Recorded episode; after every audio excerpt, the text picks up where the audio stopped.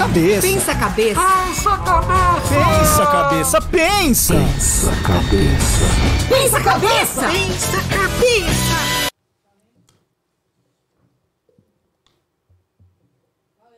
Ei, boa tarde, amiguinhos! O pessoal Olha, fala. quer tanto abrir, aí quando chega a sua vez de chega, eu tô aqui pastelando. olha, Nossa, eu aí, ó, como é que tá. É um Eu. Puxa É. vida, boa tarde a todos, boa tarde, Ana. Boa tarde, bom dia, boa noite. E boa, bom dia, boa noite, boa tarde, Daniel também. Olá, tudo bem, pessoal? Aliás, elogiar a blusa da Ana aí, né? Esse casaco muito bonito. Parabéns. Opa, É, eu Ué, tá- é bom, bom gosto seu. Ué, mas eu nu- nunca tinha visto, eu já vi esse casaco no seu corpo. Em outro corpo. tá ali estendido o corpo. Bom, gente, hoje nós estamos recebendo uma pessoa aqui que eu acompanho há muito tempo. Eu tenho 30 anos de idade, mas acompanho há 40 anos. né? E, e- e também faz um grande sucesso e, claro, é Santista, igual eu, né? Isso que, é- que é bom. Que é ele, né? Da Transamérica, José Calil! Olha lá! Grande Calil. Né, o Bom, dia, boa tarde, boa noite, né? Um abraço Obrigado, Calil, por ter aceitado aqui no Eu que nosso agradeço. convite. Obrigado pelo convite, estou à disposição. Olha aí, não ó. sei se eu vou saber responder o que vocês perguntarem, mas se eu não souber, eu passo. Passa a vez, Não hein? tem aquele programa Passa, que você, até, Passa. até três você pode passar. Até três É. pode É o passar. show do milhão, verdade? Lembra que você passava três pedir vezes? ajuda dos universitários ou, do, ou da plateia. Puxa Muito vida. bom. E olha, nessa mesa aqui, eu queria Ah. até já alertar o Calil. Tem uma pessoa aqui que não entende de futebol, né? Eu gostaria até que você é, tivesse uma consideração por ela, né? Que sou eu. Mas olha o que. Ah, você, Eu também não entendo. mas olha o que eu trouxe. Tchana. Ó, Deixa eu ver. Ó, Calil, ó, ó, ó o título desse Ai, livro. Ai, ai, ai, Ó, olha pessoal em só. casa aqui, ó. Física do Física futebol. do futebol. Ah, ó, tá tudo marcadinho aqui, Ih, por quê? São as essa aí. perguntas que eu Olha, tenho. posso ficar com Essa uns três aí- papelzinhos? Leis desse? de Newton, Nossa crise de arrasto, efeito Magnus. Nós vamos aprender tudo Ah, hoje. quer dizer aqui. que aqui, agora quando o Calil fala, "Putz, se o cara errou o pênalti, você vai poder explicar por que, que ele errou. Olha, Olha, só. eu vou dizer uma coisa pra vocês. Ah. Eu, ciência, assim, a matérias de, de- de área de exatas, não, e mesmo de, de biomédicas, biológicas, não é meu forte, hein?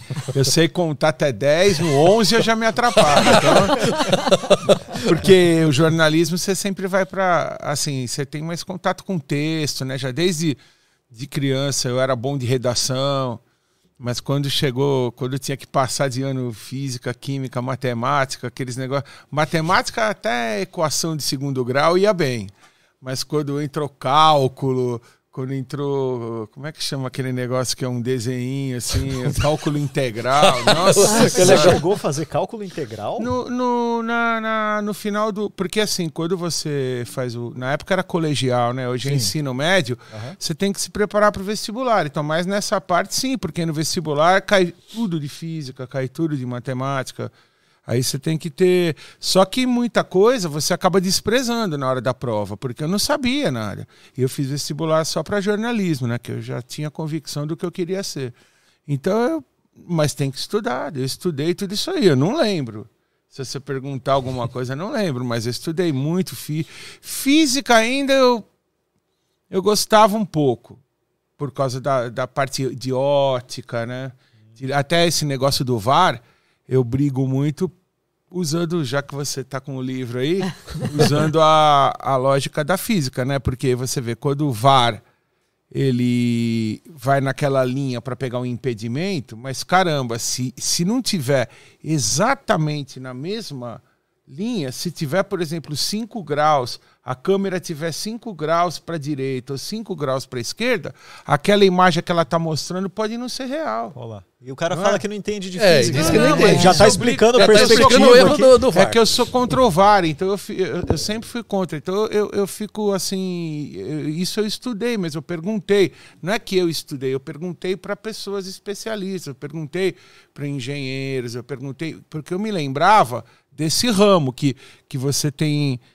Né, quando você faz aquele desenho, de onde sai a, o olhar, até onde vai, enfim, a, a, esse ramo da, da luz, física. né? Trajetória, Nossa, exatamente. sabe, isso é Então- extremamente interessante. Eu não tinha pensado nisso, mas eles colocam a câmera numa, numa posição. Não, que eles é- alegam que a câmera acompanha o último, porque assim, o impedimento ele é marcado de acordo com a posição do penúltimo defensor, né? Do último zagueiro, antes do. Porque o goleiro, o goleiro não conta, porque o goleiro tem que ter dois jogadores entre o atacante e a linha de fundo para ele ter condição. Então o goleiro já está lá mesmo. Já tá lá. Você então, o- então a imagem, o bandeirinha, por exemplo, certo é ele correr sempre olhando o último defensor. Ou penúltimo, no caso, né? Sem contar o goleiro, o último zagueiro. Porque quando a bola é lançada, ele precisa ver se o atacante está na frente ou atrás daquele penúltimo defensor. E hoje eles fazem isso com câmera. Só que se a câmera não tiver exatamente. Eles dizem que tem um software que corrige isso, mas é- não é comprovado, entendeu? Então eu, eu, por exemplo, não acredito, porque eles querem levar uma precisão milimétrica para o futebol que o esporte não tem. O futebol não é um esporte de precisão. Então é, eu sou contra o VAR, e aí eu fico olhando essas coisas. De Mas, precisão amor quando. de Deus, se eu falar bobagem aqui, vocês me corrigem. Mas precisão que você fala assim, é, digamos que tá no tênis, né? Que, que, No tênis, no, tênis. vôlei. É, porque o tênis e o vôlei, por exemplo, o tênis, o vôlei, o atletismo, eles são esportes onde a, a, a, a, a quadra é uma linha estática, certo? Ela não vai sair de lá. Então você pode colocar um sensor, você pode colocar um chip ou mesmo uma câmera que vai te mostrar se a bola bateu dentro ou bateu fora. Se quem cruzou primeiro a faixa na corrida de atletismo 100 metros rasos, quem cobrou- co- é, é, quebrou primeiro a fita de chegada, na natação, quem bateu a mão na borda da piscina primeiro. Isso são coisas exatas. Agora, no futebol, não é assim. Porque no futebol, por exemplo, na hora que o jogador vai lançar o outro para ver se está impedido, se você. Qual é o ponto exato que a bola sai do pé do jogador? Não tem como você. Não é uma coisa exata, porque se você atrasar na televisão chama frame, né? Se você que frame é como se fosse um um filme, imagem, né? é. É, uma, é- é uma, uma- fotografia, é como vai. se fosse. um- vai, Então, é, exatamente, porque a imagem nada é do que um monte de fotografias. Né? Então, qual é a fotografia exata da hora que o cara tá lançando e. Não, sabe, você pode fazer aproximado, agora é exato. Né? Por isso que eu, eu, eu acho assim: o, o- se você tem uma ferramenta no futebol que ela te diz se a bola bateu dentro ou fora do gol, se entrou no gol ou não, eu sou a favor, porque aí não tem como ter erro porque você mapeia ali, tanto é que na Copa do Mundo, foi usado aqui no Brasil, vai ser usado agora no Catar, eles mapeiam todo dentro do gol com câmeras e sensores e colocam um chip na bola. Quando a, bola entra no gol, emite um sinal e vibra no, no relógio que o árbitro usa. Aí o árbitro aparece escrito gol no relógio do árbitro, árbitro dá. Isso é uma coisa que não tem erro, porque nunca teve um erro. Parece que teve um erro uma vez só nessa tecnologia. Já eles usam há quase 10 anos. Teve um erro. Agora, as outras coisas, se foi pênalti ou não, se o jogador teve intenção de colocar a bola, isso não tem como a tecnologia medir. Por isso que eu sou contra o VAR. Mas eu sou minoria, né? Mas 90 por... Na verdade, agora está melhorando, Tá melhorando pro agora. meu lado, porque eu era o único que era contra o VAR. Agora, ontem o teve o jogo do, do Atlético Paranense, o Filipão ficou puto, porque anularam um gol e um pênalti do time dele, né? O VAR. Aí chegou na coletiva, perguntaram para ele: o resultado foi justo, Filipão? Aí ele falou assim: foi, foi muito justo. Tudo ele ficava fazendo. O seu time jogou bem? Ele falou: jogou muito. Ele, tudo ele ficava fazendo o sinal do VAR. Como, que, como quem diz, o VAR me roubou, né? Ele não podia falar essa palavra, mas. Faz o desenho. É isso aí, mas, mas estou à disposição de vocês. Me diz Desculpa uma que coisa. eu tô Não, fal- não, mas falando eu- muito aqui. Não, mas é ótimo, até porque você pegou um tema É um polêmico. Que, que pelo menos eu sei conversar. né? É, eu gostei, eu Eu gostei. sou um corintiano não praticante, né? Então, assim, eu torço Nossa, pro mas Corinthians, mas corintiano não praticante. É difícil, É, né? não, eu Normalmente deles, não é né? São Paulino que é não praticante, é maior parte. Embora eu conheça a minha filha, ela é uma gracinha, bonitinha, tudo, toda meiguinha, desde que ela não esteja vendo o jogo de São Paulo. Aí vira um aquilo monstro. vira um ogro, que eu desconheço aquela realidade daquela Futebol pessoa. é assim. Não, é assim. O, futebol, o campo, o estádio de futebol, agora mudou um pouco isso, porque o ingresso está muito caro, mas na- desde que eu era moleque, assim, adolescente tal, eu sempre aprendi, o estádio de futebol é o lugar mais democrático do mundo, porque é o único lugar que um gari, por exemplo, um cara que não tem instrução nenhuma, que tem um subemprego, ele pode ser mais do que o banqueiro. Porque na hora que o time dele faz o gol, se o time do banqueiro está perdendo, naquele momento, aquela, aquela atmosfera do estádio permite a um pobre ser mais do que um rico.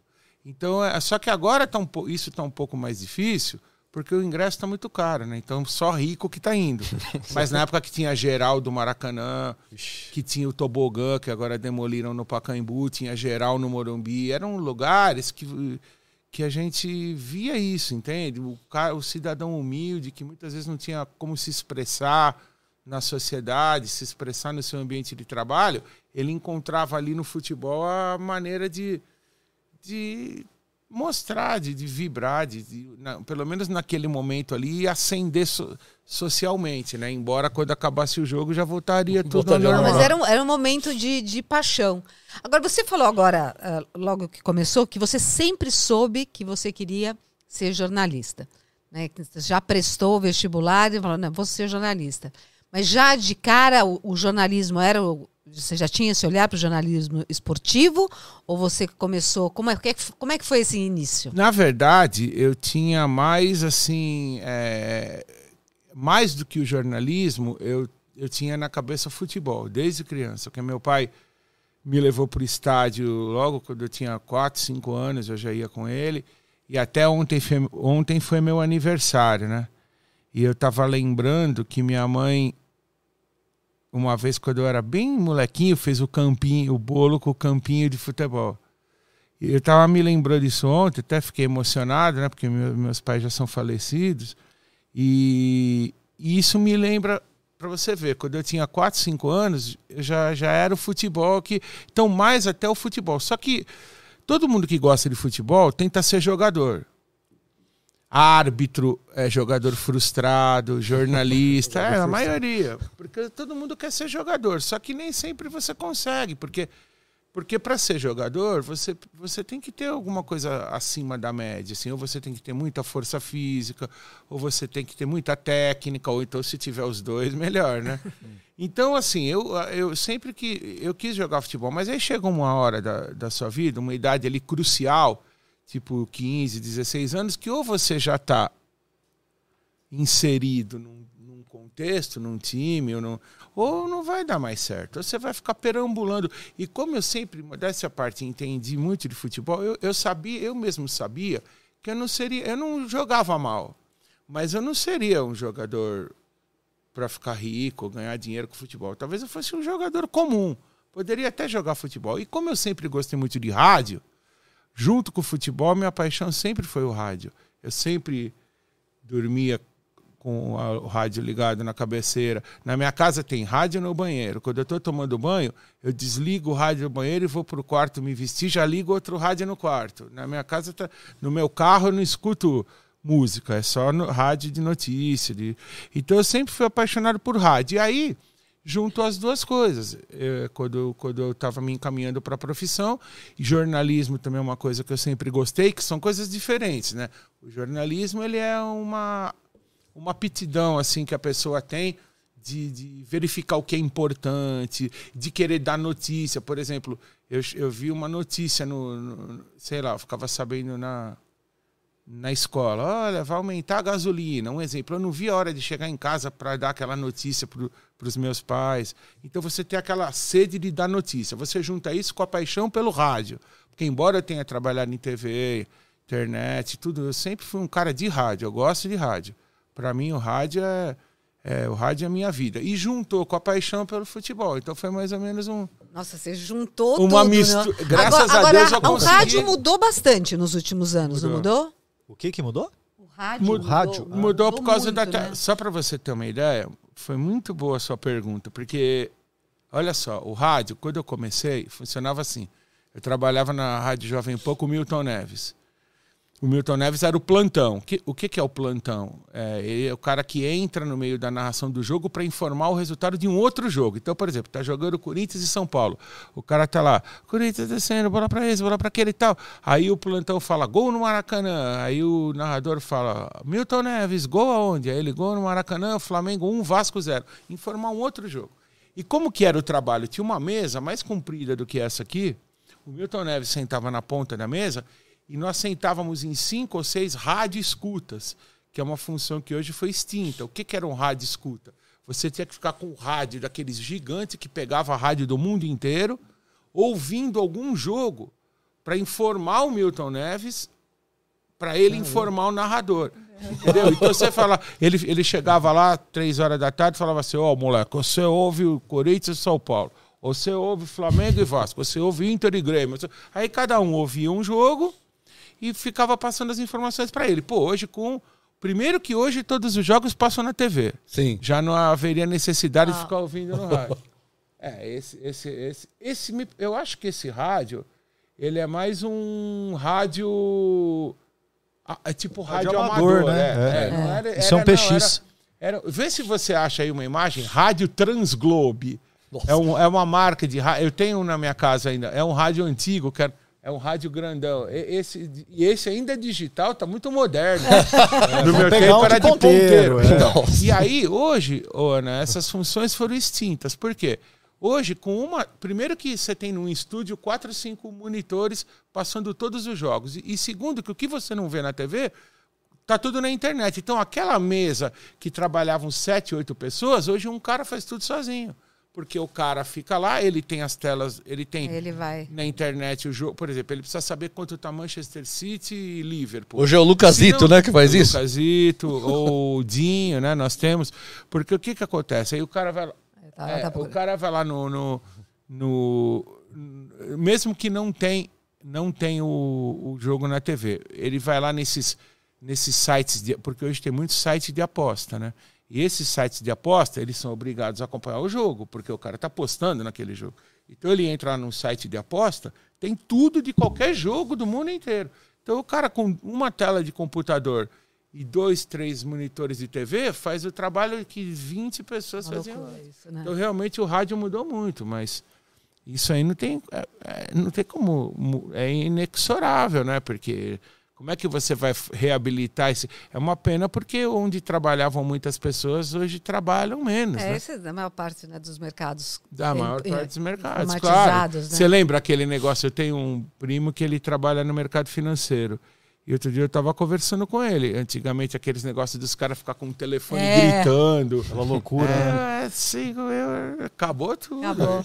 É, mudou também. Mudou, o mundo mudou, né? Aproveitando aqui, ó, Jefferson Francisco de Melo, obrigado por acompanhar. Jefferson, ó, por favor, manda abraços para José Ah, Calil, sou é- fã. Esse é um grande ouvinte que nós temos. Ele É, me acompanha legal. sempre. Você tem, então, você tem fãs que te acompanham, então, é, para onde você vai, você leva aquele conjunto de fãs?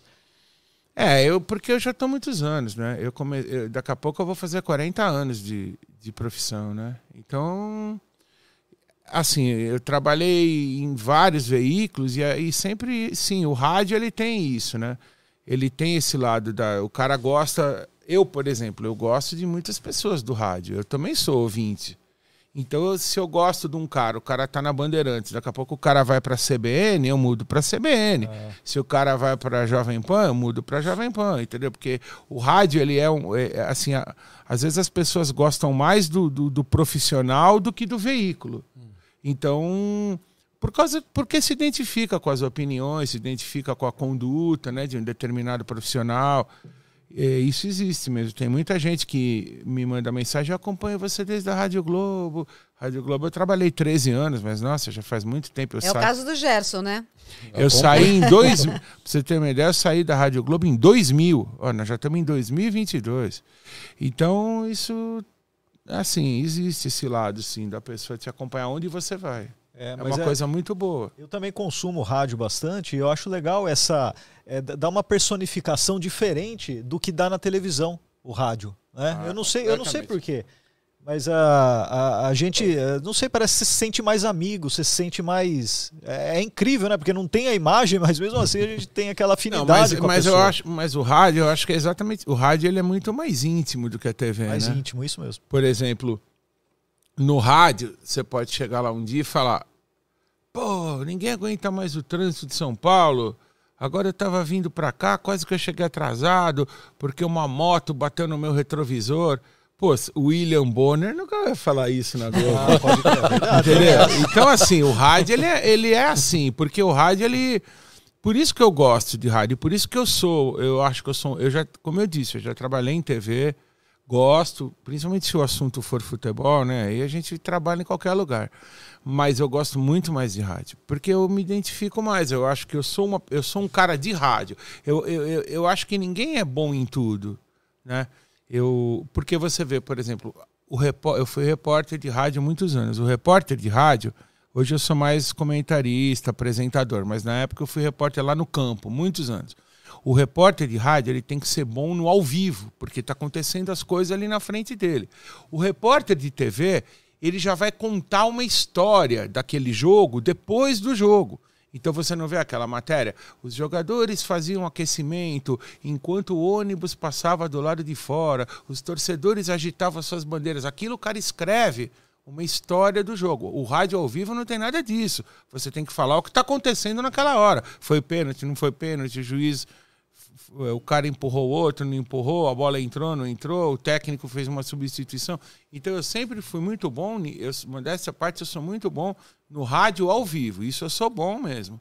Agora, eu nunca gostei muito de fazer reportagem de TV, que você tem que fazer off, passagem. Passagem é quando a pessoa aparece lá né, no Jornal Nacional, aparece o, a repórter lá, o repórter aquilo é muito difícil de fazer. Eu, eu para mim já, sabe, falando é, amanhã a gasolina vai custar mais caro. Aí tem um posto de gasolina no fundo, né? Ela tá aquilo chama passagem, que é a, a, a, introdução da matéria. Quer dizer, ela não é a introdução, é ela mostrar o que é que ela está fazendo ali. Mas aquilo tudo tem que escrever, demora. Você tem depois que editar encaixando as palavras no tempo que você tem. É muito difícil. Eu, eu tenho muito respeito pelas repórteres, pelos repórteres de TV, porque eu, eu por exemplo, não, eu gostaria de fazer se fosse ao vivo.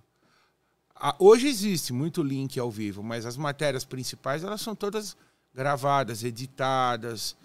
E isso aí o repórter tem um trabalho muito grande. Eu, eu, eu, eu já não gosto, eu gosto do ao vivo. O que está acontecendo agora, está é, tá acontecendo isso. E, e uma coisa importante que o jornalista tem que ter também: senso jornalístico, que é o seguinte: eu tenho que saber se é mais importante naquela hora eu falar dessa caneca ou dessa caneca. Isso aí ninguém vai me contar, é uma coisa, ninguém vai não ensina na faculdade. Isso você tem que estar dentro de você. Você saber o que, que o cara que está do outro lado quer ouvir. Ele quer ouvir eu falar dessa caneca ou dessa caneca? Isso é uma coisa que você. E na hora você tem que decidir e falar da caneca certa. Porque se você falar da caneca errada, ninguém vai prestar atenção. Agora, se você falar da caneca certa, você vai atingir o alvo que é a atenção do público. Então, isso tudo nasce com você. Entendeu? Mas você vai evoluindo muito tecnicamente, quanto mais você vê os jogos, né? Porque você vai ah, não, a parte do futebol, sim. Futebol é prática, né? Hoje existe muita literatura, hoje existe muito livro, hoje existe muitos estudos táticos, né? Hoje, por exemplo, os grandes treinadores do mundo, Klopp, Guardiola, Ancelotti, Mourinho, esses caras todos têm livros escritos. Existem outros que não são treinadores, mas que são professores de futebol universitários também, Hoje tem muita literatura, tem escolas, né? Em Portugal, na Itália, tem escolas de futebol, escolas para o treinador. Agora tá, tem uma aqui no Brasil, na CBF, mas os caras falam que é mais para pegar o diploma.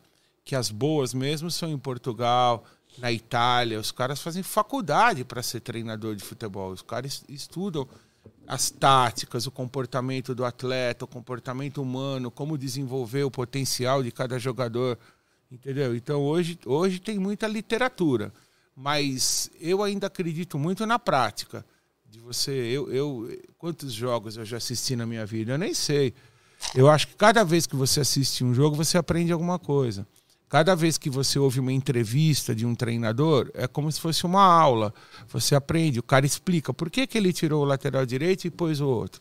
Se você prestar atenção naquilo, tudo. Então eu, eu, eu embora tenha feito também, eu fiz faculdade de, além de jornalismo, depois mais para frente eu fiz um curso na Getúlio Vargas de, de administração esportiva, mas aí foi mais na área de gestão mesmo, não, não, não falava muito de futebol. Ah, o futebol acho que a gente aprende muito na prática. vendo jogos, conversando. É, eu, eu tive oportunidade, na época a gente tinha acesso muito fácil né, com os treinadores. Então eu aprendi assim futebol conversando muito com o Tele Santana, com Parreira, com Luxemburgo, com Cilinho, com Enio Andrade, com o Leão, com. Ah, sei lá, não vou lembrar. Porque acabava o treino, por exemplo, acabava o jogo, Mário Sérgio, Mário Sérgio, que faleceu no acidente da Chapecoense, foi um dos caras que mais entendia de futebol que eu conheci. E esses caras, acabava o treino, eles ficavam conversando com a gente. Ou acabava o jogo, às vezes o Tele, por exemplo, gostava de tomar chopp num barzinho que eu sabia qual era. Então, quando acabava o jogo, eu, eu ia para o barzinho lá. E às vezes ele estava de bom humor, ele convidava para ir na mesa dele, às vezes não. Quando o São Paulo perdia, ele ficava bravo, eu, não, eu nem ia. Nem perto. Depois eu nem... Então ali, quando o cara toma dois, três chopp, o cara fica mais solto, ele sabe que você não está gravando. Aí ele fala, pô, por exemplo, às vezes o jogador pedia, porque o jogador vai para o estádio com o ônibus do clube, ele vai, chega de ônibus, né? Então, às vezes, às vezes o jogador pedia carona pra gente na saída. Pô, preciso eu tô sem carro, porque eu, aí o ônibus vai embora, o jogador fica. Aí a família às vezes vai buscar, a namorada, a esposa, mas. então eu tinha um. Às vezes eu dava carona pro Miller quando ele jogava no São Paulo, no Palmeiras. Aí o Miller é. chegava no carro e ele falava, eu não vou citar o nome do jogador, mas ele falava, porra, aquele jogador é burro. Eu coloquei burro. ele 20 vezes na cara do gol, o cara. Se ele fosse inteligente, ele tinha feito 20 gols hoje. Nossa. Então são coisas. E aí, e aí você aquilo morre com você, porque eu não vou chegar no ar e falar, pô, o Miller falou que tal jogador é, é burro. é Então são. E hoje, do mesmo time. hoje, infelizmente, isso não existe mais. Porque hoje o atleta está completamente distante da. O atleta hoje ele tem. Ele é uma empresa, né? Então o atleta hoje ele vive numa redoma. Ele vive numa bolha que ninguém chega perto dele. Eu, por exemplo, eu faço entrevistas hoje mais por, por telefone, a distância, né? Porque eu não vou mais nos clubes, não é mais minha função. Mesmo por telefone, você não consegue falar com os atletas. Eu, nós estamos em agosto esse ano. Eu nem acho que eu entrevistei. Eu entrevistei o Hulk uma vez porque eu, eu consegui através do agente dele. Entrevistei o Hulk. Entre... O resto a gente acaba entrevistando o treinador, treinador às vezes é um pouco mais acessível, preparador físico, dirigente, mas hoje o jogador não tem mais essa resenha com a gente. A gente tem com os jogadores do passado. Muitas vezes a gente vai em eventos, às vezes eu apresento eventos, né? De ex-jogadores, aí fica aquela resenha, os caras contando história do que a gente já viveu. Agora, hoje em dia, infelizmente, o atleta ele tá distante, né? Ele não fala, mas eu não conheço nenhum jogador. Se passar um, se entrar um jogador aqui agora, é capaz que eu nem conheça, porque a gente vive muito distante deles, por opção deles. Eles não querem, mas é, no meio do futebol se convencionou que a imprensa é composta por um monte de imbecis, fofoqueiros, que não acrescentam nada e que só falam mal do jogador. Então o jogador é formado hoje com essa cabeça ele já chega no, no, quando ele vira titular, ele já olha o jornalista como inimigo. O que não é verdade. A gente fala bem de muita gente e mal de outras. Eu sempre falo, eu falo bem de quem merece e mal de quem merece, porque eu sou pago para isso, eu sou pago para dar opinião. Eu não posso, o locutor pergunta, quem, como é que está o jogo? Quem está jogando melhor? Eu falar, não sei. Eu não posso falar, não sei. não sei. Eu não percebi. Falar, não eu não percebi. Claro, eu tenho que falar, o Corinthians está jogando melhor por causa disso. Se o Santos quiser é, superar o Corinthians, ele tem que fazer isso. Você tem que explicar. Tá certo que são poucas pessoas que têm essa visão. Modéstia tá. parte eu tenho. Tem Mas você consegue perceber quando o cara tá dando uma, uma engambelada assim, quando tá comentando? Puxa, ah, eu... Tem muita, muitas vezes eu tô assistindo o jogo em casa, eu abaixo o som da TV. Porque tem comentaristas que eu gosto, tem outros que eu não gosto. Eu já sei, eu não me conformo, sabe? Eu, eu, mais uma vez eu peço só perdão de não citar nomes, porque eu também não gostaria que falassem de mim. Mas o que eu não me conformo é o seguinte: às vezes você está assistindo um jogo na TV e o técnico faz uma substituição, o comentarista não sabe por que, que o cara fez a substituição. Porra, ele tem que explicar, ele tem que é, é a função dele, ele tem que falar, olha, saiu o jogador tal porque ele não estava fazendo isso, isso e isso. Entrou o jogador tal que vai tentar fazer isso, isso e isso que o jogador que saiu não estava fazendo. E a partir de agora, aquele outro jogador vai mudar de função, porque esse jogador que entrou vai jogar por aquele lado e esse vai para o outro lado. O cara tem que falar isso aí. Ele é pago para isso. Agora, se ele não sabe ver o que está acontecendo, porque ler, fazer a leitura de um jogo de futebol não é. Às vezes eu eu tô assistindo, o cara fala assim na televisão: ah, esse time tá jogando no 4-4-2. Não é nada daquilo. Não é nada daquilo. Agora, o cara. Entendeu? O cara fala. Às vezes o jornalista não é colocado, o repórter, não é colocado nessa função sem entender de futebol mesmo? É, porque sabe Dentro o que da acontece? emissora ou é, que, dentro se- do é que quando a gente fala, parece que a gente está advogando em causa própria, né? Eu demorei, eu comecei minha carreira tipo 80, e- final de 84, começo de 85. Eu fui comentar futebol em 2003, ou seja, demorou 20 anos para eu virar comentarista. Porque comentar é uma coisa muito difícil. Parece que é fácil, mas não é. Tudo bem, você pode chegar lá e dar uma opinião qualquer, mas comentar com base. Então eu, fi- eu tive que ficar 20 anos atrás do gol, fazendo reportagem, viajando com os times, assistindo treino, assistindo aula, assistindo preleção, para você virar comentarista. Hoje, qualquer pessoa vira comentarista. O cara não, o cara entra, ele começa já como comentarista. Então, é difícil sem a devida bagagem que o cara consiga ser um bom comentarista. E outra coisa, hoje existem muitos comentaristas aqui no Brasil que são fanáticos pelo futebol da Europa. Então, e- e eles, para eles, só o que é da Europa é bom. Só os técnicos, essa invasão de técnicos estrangeiros aqui, tem muito disso. E que agora está sendo revertida, né? Porque você vê, o Santos tirou o estrangeiro, pôs o Lisca. O Inter tirou o estrangeiro, pôs o Mano Menezes. O Atlético tirou o estrangeiro, pôs o Cuca. O Flamengo tirou o estrangeiro, pôs o Dorival. Então aquela modinha dos estrangeiros está passando. Eu não tenho nada contra a pessoa simplesmente por ela ser estrangeira. Porque quando eu falo isso no ar, me acusam de xenofobia. Não tem nada a ver. Você pode trazer o técnico estrangeiro para cá, mas tem que ser um cara bom. Não só porque ele é. O preconceito não está em mim. O preconceito está neles, que falam que o cara é bom só porque ele é estrangeiro. Não. O, o- técnico brasileiro é muito bom. Ele foi formado na- eh, nas favelas, ele, ele vai buscar jogador nas favelas, ele vai buscar jogador nas camadas mais difíceis da sociedade, ele forma o homem para depois formar o jogador. Isso não tem, na- não tem nada disso na Europa. Na Europa, o, cara recebe o, o, o atleta pronto já, porque ele vai aqui do Brasil, vai da Argentina, vai para lá. então, o trabalho do técnico brasileiro é muito mais difícil do que do técnico europeu. O técnico brasileiro tem que ser muito valorizado. Agora, infelizmente, hoje, como nós temos crianças aqui que torcem para o Barcelona, para o Manchester City e não torcem para nenhum time brasileiro, esses caras acham que só o que, o que é da Europa que é bom. E aí o profissional brasileiro que está ralando, que está, sabe, há tantos anos trabalhando sob as pi... Outra coisa, aqui no Brasil, o Brasil é o único país que você joga uma partida na quarta-feira em Caxias do Sul com zero grau e no sábado você tem que jogar em Fortaleza com 40 graus. Isso não tem na Europa. Quando tá frio em Lisboa, tá frio em Moscou. Tudo bem, são, gra... são frios em graus diferentes, mas é frio. Tá frio em Lisboa, tá frio lá do outro lado da Europa. No fim da Europa, lá que, que a Rússia também tá frio. Quando tá calor em Portugal, tá calor na Inglaterra, tá calor na Itália. Então é, é diferente. Lá, uma hora de voo, você preenche qualquer distância. Aqui não. Aqui você, por exemplo, os times de Fortaleza, quando vão jogar em Goiânia, eles têm que tomar. Não existe voo Fortaleza-Goiânia. Então eles têm que tomar um voo para São Paulo ou para Brasília, para depois descer do avião e trocar e pegar outro avião para Goiânia.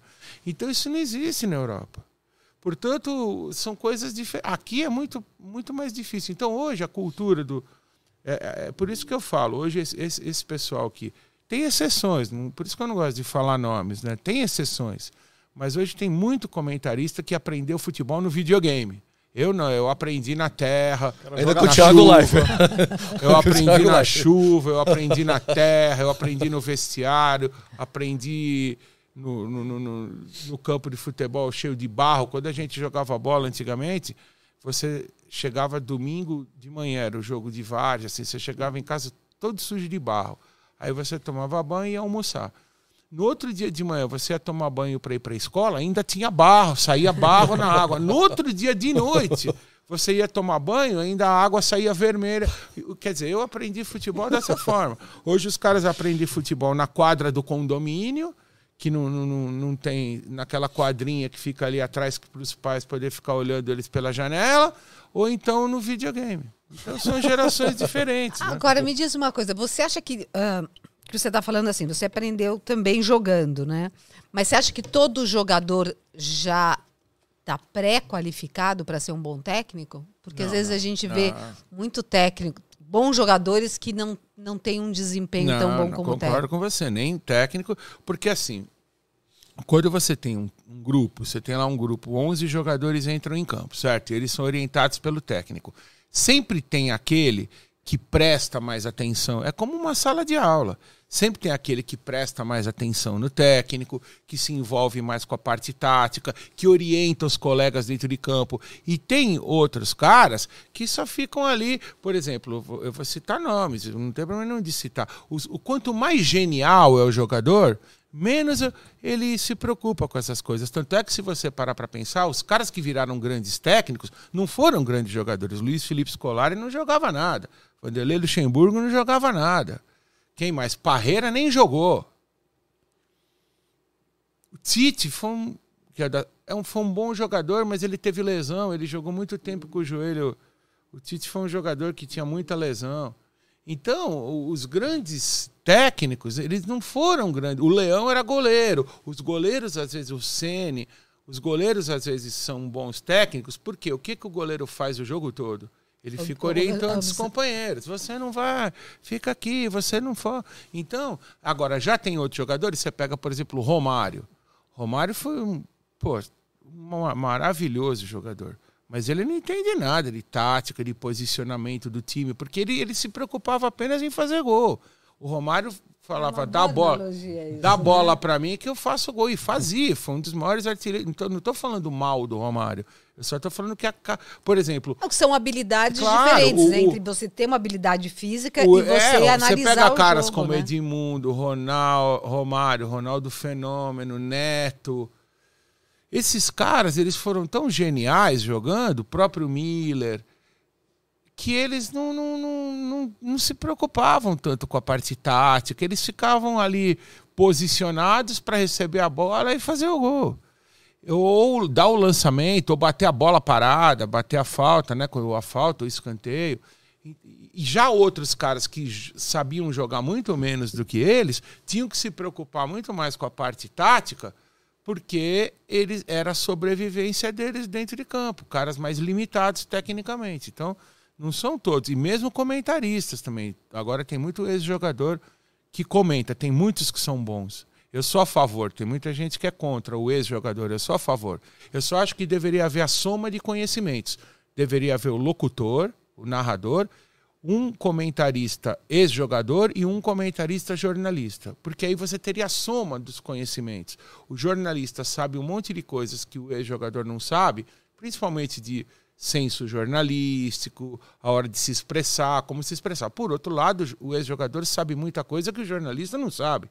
Porque o ex-jogador viveu 15, 20 anos dentro de um vestiário, coisa que o jornalista não tem essa vivência.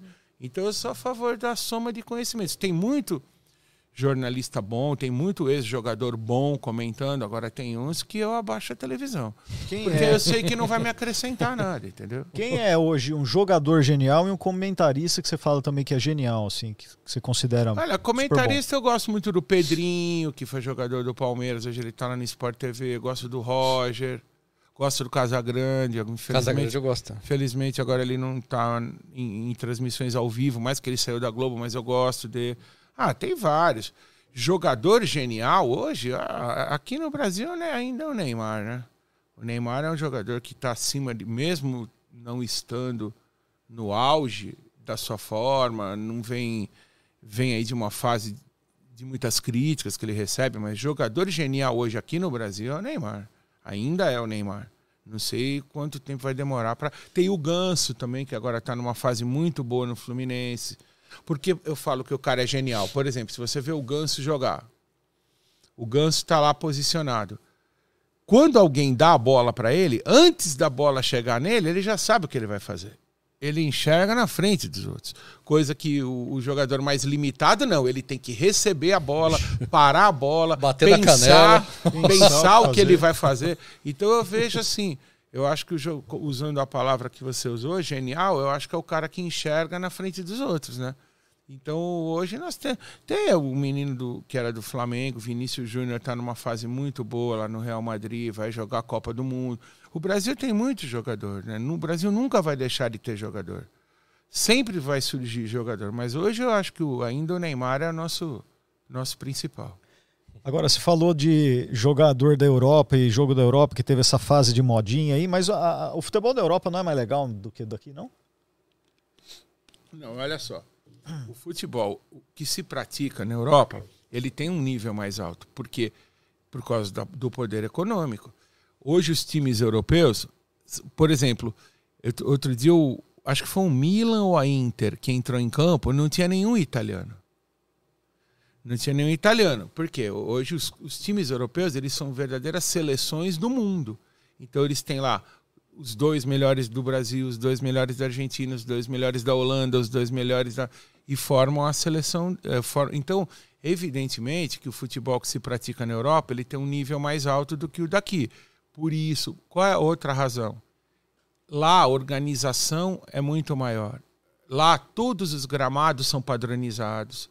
Todos os gramados têm que ser cortados da mesma forma, molhados da mesma forma, tem a mesma medida, a iluminação dos estádios. Pô, você não assiste um jogo aqui na TV que parece que você está vendo uma boate, que é a iluminação. Aqui, Você não vê cada nem o número do carro. Aqui, aqui ca- tudo isso faz parte. Aqui cada, cada estádio tem, tem uns que tem grama sintética, outros é aquelas grama antiga, igual tinha no jardim aqui na Praça Cornélia. Outros é aquela grama mais baixinha, outros a grama. Outro dia eu, eu tava assistindo um jogo, o Santos foi jogar na Copa do Brasil, agora no começo do ano, se eu não me engano, foi no Piauí. O, não dava para ver a chuteira do atleta, afundava na grama. E quando, Tinha até o tatu é, e quando a grama é mais alta, o jogo fica mais lento. Imagina, você está jogando numa grama bem rentinha, o jogo fica mais rápido. Quando Então, aqui no Brasil tem a questão da temperatura. Aqui, oi- 80% do ano é calor. Então, você não consegue correr tanto como lá na Europa, ao contrário, 80% do ano é frio. E aí facilita a- a- o desempenho físico dos atletas. Então tem uma série de coisas. E Não há dúvida que o fu- futebol na Europa é o nível é mais alto. Agora, a gente precisa entender por quê. O que eu não concordo é que o nível é mais alto porque o técnico de lá é melhor que o técnico daqui. Ao contrário, eu acho que ser técnico na Europa é muito mais fácil do que aqui, porque o cara fica 4, 5 anos. O Klopp, por exemplo, agora acho que está 5, 6 anos no Liverpool. O Guardiola está acho que 4, 5 anos no Manchester City. Pô, aqui o cara fica 4, 5 jogos. Ontem eu entrevistei o técnico do Vasco o técnico estava no Vasco, entrevistei ontem à noite, ele ficou seis jogos. Então, ser técnico na Europa é muito, muito mais fácil do que aqui, porque ele tem acesso a- ao melhor material humano, por causa do dinheiro, ele tem acesso, ele monta o time que ele quer, por exemplo, todo ano, acaba a temporada, o Guardiola fala, olha, eu tive um problema esse ano aqui na ponta direita, eu quero aquele ponta direita do time tal, os caras vão lá e buscam.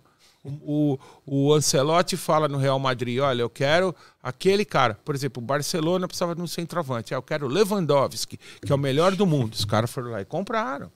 Isso Tá igualzinho o existe. Santos, né? O, É o cara pensa Eu lá. eu, tava, eu, tava, eu veio- tava na dúvida se você ia falar sobre essa paixão É, porque que o, você o Santos vive. pensa no Brad Pitt e vem o Tiririca. Não, nem vem, Nem vem. vem. nem, o Nem Tiririca. veio o Tiririca. Então, é, você entende? Eu, eu- eu- é evidente que o futebol europeu é o melhor do mundo. Agora, por causa disso, não é por causa do técnico. É por causa disso. E outra coisa que as pessoas falam, que aqui no Brasil todo mundo é bem recebido. Para o brasileiro trabalhar, porque os caras falam assim, por que não tem técnico? Se o técnico brasileiro é bom, por que não tem técnico brasileiro na Europa? Porque existem barreiras, existem exigências burocráticas. Você tem que fazer determinados cursos. Para fazer um curso hoje na Europa, com a cotação do dólar, para você estudar lá, qualquer curso você vai gastar, imagino eu, 150, 200 mil reais entre curso, hospedagem, o tempo que você fica sem trabalhar aqui no Brasil. Quantas pessoas podem fazer o curso? E, e, e, e lá eles são muito rígidos, né? Por exemplo, há uns três anos atrás, três, quatro anos atrás, tinha um treinador aqui no Brasil chamado Paulo César Guzmão. Ele foi treinador de goleiros, ele trabalhou muito tempo com o Luxemburgo, depois ele virou técnico. Ele foi trabalhar num time de Portugal, só que faltava um carimbo lá no, no, no, no documento profissional dele. Não deixaram nem ele entrar no estádio, muito menos ir no banco de reservas. Então, a xenofobia, se existe, existe lá, não aqui. Aqui nós recebemos bem todo mundo. Aqui os técnicos estrangeiros são muito mais elogiados que os brasileiros. Dão a eles. Você vê agora o técnico do Corinthians, que vem perdendo aí alguns jogos. Se fosse brasileiro, já estava na rua. Então aqui nós recebemos todo mundo muito bem. Aqui nós tratamos todo mundo muito bem. O que eu não aceito é dizerem que um técnico, pelo simples fato de falar um outro idioma, ou falar português enrolado, ou falar espanhol, é melhor que o nosso. Não, não aceito. O profissional brasileiro tem que ser respeitado. Tem técnicos estrangeiros que são melhores? Tem, mas não porque eles são estrangeiros, é porque eles são melhores, porque eles têm mais capacidade. Agora, o que aconteceu no Brasil nos últimos anos foi isso.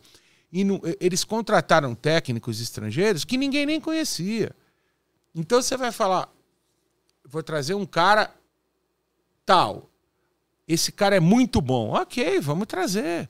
Agora, trouxeram técnicos para cá que ninguém nem conhecia. É complexo de virar nem lá, eu que conhe... Nem eu que vivo do futebol, que tinha técnico, técnicos que vieram para cá que eu não sabia quem era.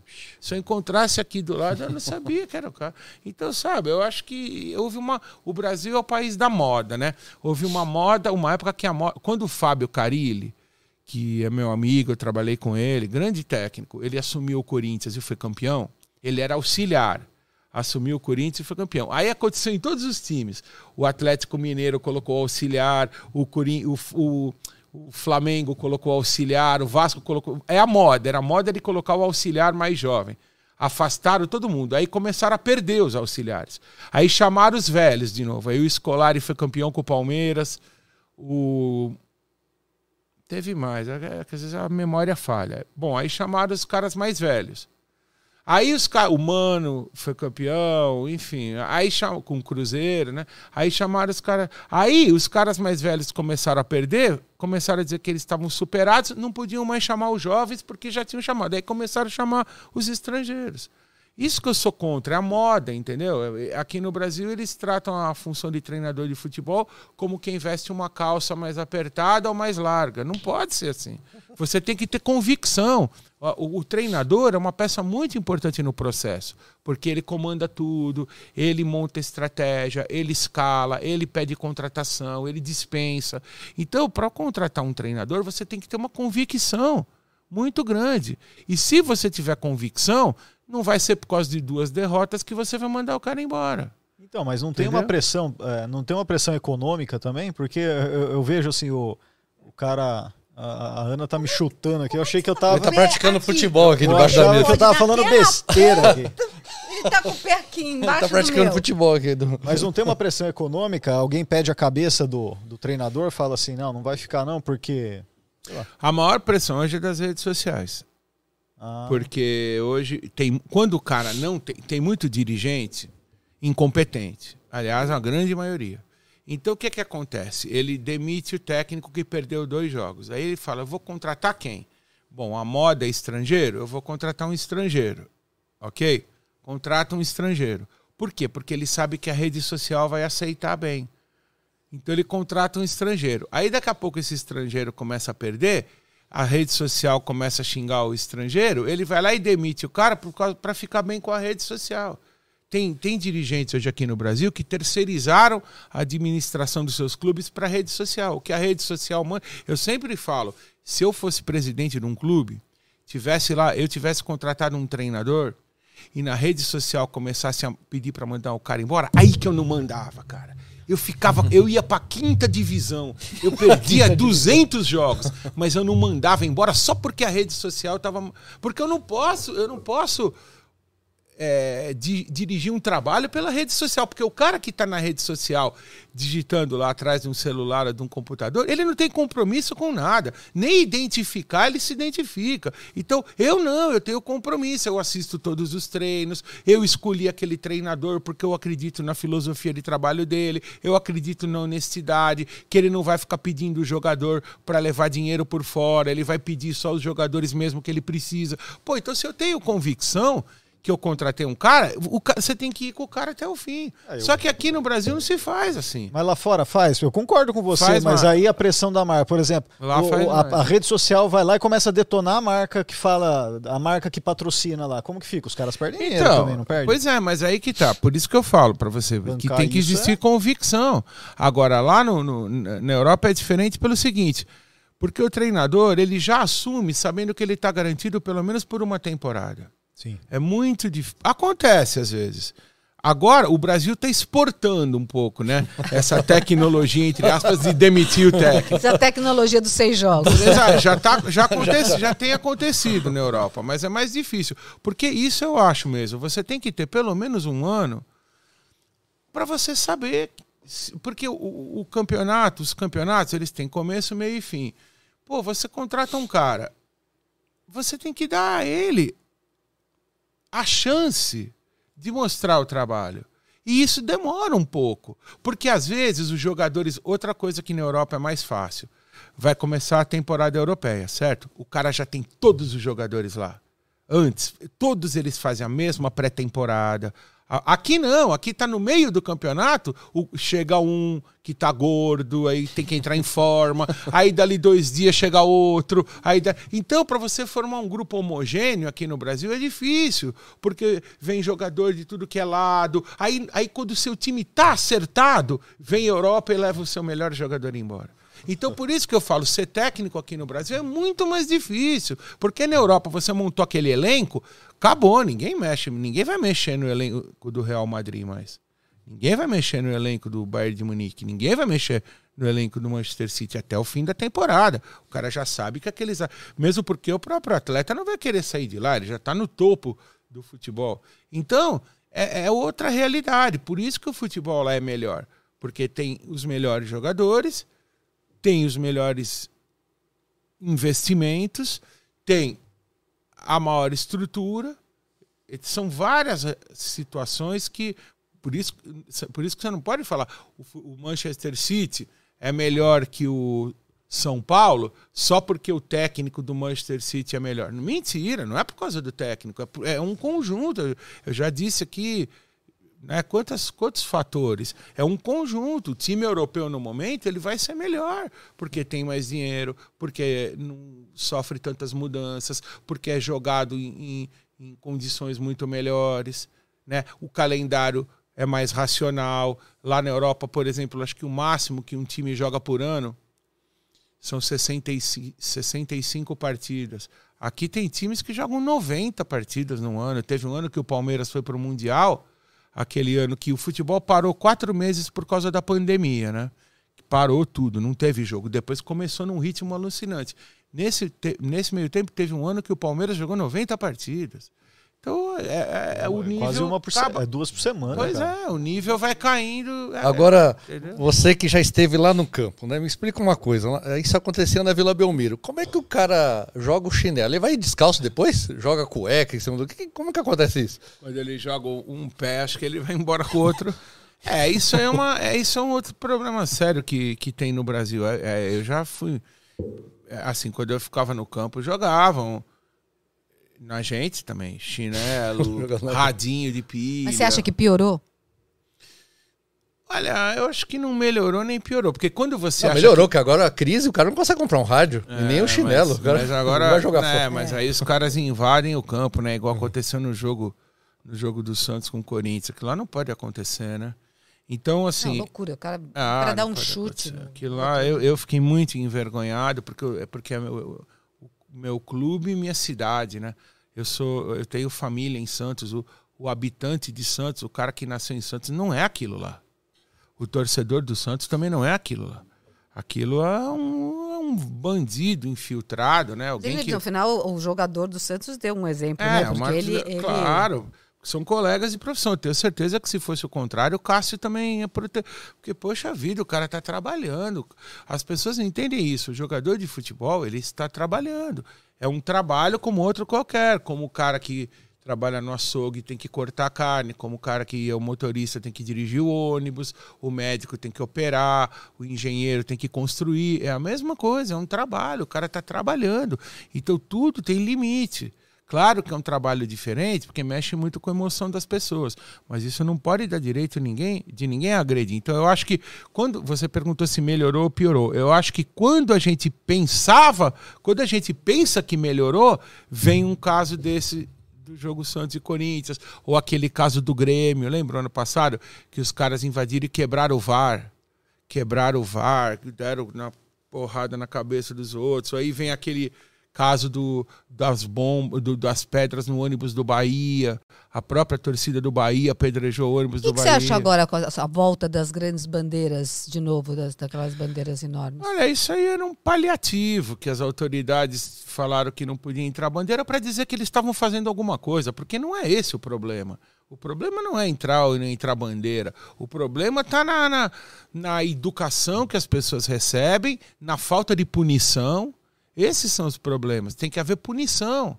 Por exemplo, quando invadiram o campo na Vila Belmiro, prenderam sete pessoas. Foi uma quarta-feira à noite, Corinthians e Santos. Na quinta de manhã já tinha ido todo mundo embora. Então, se aquele cara que invadiu o campo para bater no Cássio ficasse cinco anos preso, o próximo não ia fazer. Se o cara que entrou no campo do Grêmio e quebrou o VAR ficasse cinco anos preso, ou um pouco menos, né? Porque você não pode comparar quebrar um equipamento com bater numa pessoa. É muito pior bater numa pessoa. Mas, mas é grave também você entrar, quebrar um equipamento. Se aquele cara ficasse quatro anos preso, o outro não ia fazer. No, no Grêmio, ano passado, quando o Grêmio estava para cair, aconteceu um fato muito triste. A torcida, o escolar era o técnico. A torcida do Grêmio ficou esperando o ônibus entrar chegar no centro de treinamento, né? Ficou do lado de fora. Aí eles apedrejaram o ônibus, quebraram todo o ônibus, mas o ônibus conseguiu entrar. Rapidamente ali, o ônibus conseguiu entrar. O que eles fizeram? Eles passaram a arremessar pedras e objetos contundentes por cima do muro. Pô, sem ver, porque não dá para. Eles podiam atingir a cozinheira, eles podiam atingir a lavadeira, eles podiam atingir o fisioterapeuta, caras que não, não tem nada a ver com. Eles que, é, quebraram carros de funcionários humildes funciona. Porque no futebol não é todo mundo que ganha 200, 300, 500 mil por mês. Um roupeiro ganha 2 mil, 3 mil reais, um massagista. E o cara tem lá um fusquinha velho, um golzinho, ele vai trabalhar, a torcida quebra o carro do cara. Onde já se viu isso? E ninguém, ninguém é punido. Então eu não acho que. Eu gostaria de te dizer que melhorou. Às vezes a gente tem a impressão que melhorou. Mas depois acontece essas coisas. No, no outro dia também. Eu tenho, não... eu tenho até, até a impressão contrária, que piorou. É, eu, agora, ser. eu nunca sei se que porque a gente tem mais visibilidade por conta das redes, é. por conta da exposição da informação. Pode ser, pode ser. E a, que nem a gente fala, né? Antes podia acontecer muitas coisas por esse gente, interior aí que a gente, que a gente não sabia. via, né? Então tem várias coisas que acho que a gente tem mais acesso é, à informação. Pode ser, né? Isso então, faz por sentido. isso que eu fiquei é, na verdade, eu acho que a gente está muito, independentemente de ter piorado ou melhorado, acho que a gente está muito longe do ideal, né? Porque nesse sentido, sim, aí você tem que tirar o chapéu para a Europa. Porque a Inglaterra combateu os hooligans com uma série de medidas, não, não é uma razão só. Envolve muitas coisas, envolve punição, envolve educação, envolve uma. Sabe, é, é igual aquela história: o avião não cai por uma razão só. Quando cai o avião é porque entrou uma turbulência que não era para entrar, aí o equipamento que tinha que resolver o problema falhou, aí o piloto ali não soube resolver o problema, o copiloto estava dormindo. Pode ver a história dos acidentes de avião. É, é a mesma coisa. Quando eu considero um, uma invasão de campo para um, um torcedor bater num atleta, uma coisa gravíssima. E não acontece por uma razão só, entende? Então, infelizmente, lá na Europa, principalmente na Inglaterra, eles conseguiram fazer um trabalho, foi desde o tempo da primeira-ministra Margaret Thatcher, eles conseguiram fazer um trabalho. Tanto é que os hooligans, que são os torcedores ingleses, hoje eles vão arrumar confusão na Itália, na Alemanha, Adoro mas na tem Inglaterra jogo não. fora. Na Inglaterra eles se comportam. Por quê? Porque se eles saírem da, da linha, é punido, é preso, nunca mais pode entrar no estádio. Tem penas perpé- perpétuas de se. Não prisão perpé- perpétua, não. Mas tem pena perpétua do cara entrar no estádio. Não pode entrar no estádio. Porque lá existe a identificação completa de quem entra no estádio. Tem detetor de metais, ou tem a biometria, ou a. Como que fala quando reconhece pelo rosto? É, reconhecimento, facial. reconhecimento facial. Lá tem, então lá quem entra no estádio é identificado. Mas Se isso o é tão cara der um fácil de fazer, né? por Tecnologicamente não tão faz? fácil, né? Mas se fizer aqui, vai, vai esvaziar o estádio. Quer dizer, Aqui vai o tirar. cara é- compra ingresso no seu nome, eu compro ingresso no seu nome e entro com o seu nome como se eu fosse você. Ninguém vai saber se sou eu, se é você. Aqui é assim. Então, por isso que eu falo, combater a violência no futebol. Outra coisa que foi feita na Inglaterra que não foi feito aqui é preciso asfixiar financeiramente essas, essas torcidas organizadas. Porque enquanto elas conseguirem receber dinheiro, movimentar dinheiro, elas compram armas, drogas, não são todas, mas já foram apreendidos arsenais, verdadeiros arsenais de guerra em sedes de torcidas organizadas, muitas quantidades de drogas, porque é tudo um conjunto. Um cara que entra no campo para bater no goleiro do Corinthians, o cara não tá normal. O cara tá Não normal. tá normal. Aquele cara ou ele A cheirou, ele entrou, ou ele é bebeu, ou ele cheirou, ou ele. Entendeu? Então, por isso que eu falo, é um- é- não, não existe uma razão. E tem vezes que ele invade, invade pelado, né? Os caras Não, e outro dia em Barueri. é jogo de tênis. Você viu? Não, e, e em Barueri, eu, eu falo com tristeza porque eu moro em Barueri, eu ajudei a construir o estádio lá em Barueri, não tem a ver com a cidade de Barueri. Eu vou dar o exemplo porque foi lá que aconteceu. O cara entrou com uma faca no jogo do São Paulo, da Copinha, agora no começo do ano. O, o torcedor invadiu o campo com uma faca. Pô, como é que o cara entra com uma faca no campo, no estádio? Não pode, tem que ter revista, tem que ter detetor de metais. É, e o pior é Então- o cara, o cara ter a ideia de levar uma faca pro estádio, né? invadir Aí- o campo. É, e aí, e aí vem aquilo A que você sorte falando, que é a que- educação do, do, do- do E sujeito. outra coisa, como aqui não tem uma fiscalização adequada no momento em que o torcedor ingressa no campo, no estádio, deveria haver mais policiamento dentro. Por exemplo, o cara que bateu no Cássio, aquele cara tinha que ser contido logo que ele pulou para o campo, já tinha que chegar ali dois, três policiais e agarrarem o cara, segurança, qualquer coisa, para não deixar ele consumar a agressão.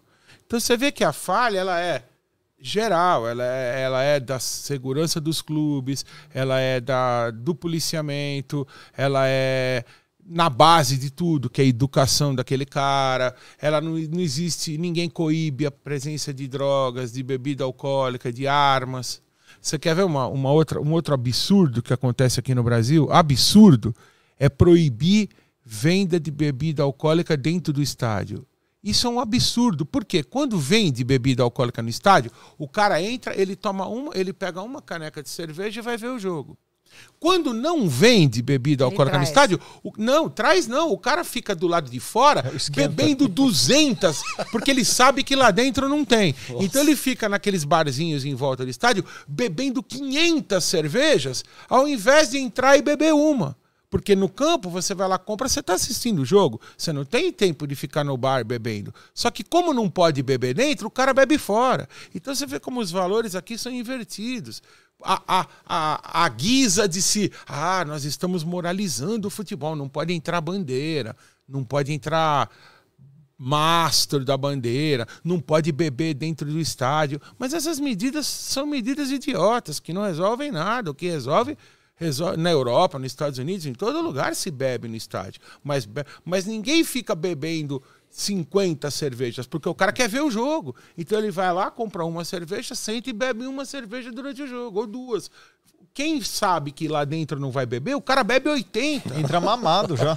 E aí, e- e- entendeu? Então você vê Depois faz xixi no saco e joga como em os valores, caras. é, os valores aqui no Brasil são invertidos. E outra coisa, quando você bebe cerveja dentro do estádio, a renda daquilo lá, ela é uma renda oficial, porque tem que pagar imposto, o dinheiro fica para os clubes. Agora, quando você compra na barraquinha, fora você não sabe nem o que você está bebendo, meu. onde o cara fez aquela bebida, para quem vai o dinheiro, se o cara não roubou aquela cerveja para vender, ou se, sabe? Então você vê que aqui é, é tudo ao contrário. Recentemente eu passei na Entendeu? frente do estado do Morumbi, é, e- e- dia de jogo. Meu Deus do céu, o que tem de vendedor e o que tem de gente ali naquela. Claro, porque não pode região. vender dentro. E o cara vendendo Jesus me chama. Não, os caras com aquela barraca de drink, sabe? Com gelo, raspadinho, pai, um Então, monte de da onde bebida. vem esse gelo? Da onde vem essa bebida? Por exemplo, se fosse vendido dentro do estádio, você tem como controlar. Por isso que eu, eu Mas as políticas públicas, ah, de um modo geral, no Brasil, elas são São feitas meio assim. é, elas são tu- equivocadas porque é aquilo Elas que você são falou. feitas à base de Vamos remendo, fazer né? uma coisa para, vamos tirar o mastro da bandeira. Tá bom. Como se aquilo fosse resolver, mas não é, não, não é pensado que o cara ia pegar e ia tomar a cerveja fora. É, é, porque é muito Não é óbvio. né? esse o problema. Pergunta O pra qualquer um. não é esse. Cerveja do estado, o que, que você vai fazer? Vou tomar fora, lógico. Porra. E fazer o estoque dentro do corpo para não sentir sede O problema não é esse. Decididamente, não, aqui as pessoas não. Elas fazem coisas midiáticas, né? principalmente em época de eleição, Isso é verdade. para parecer que estão fazendo alguma coisa.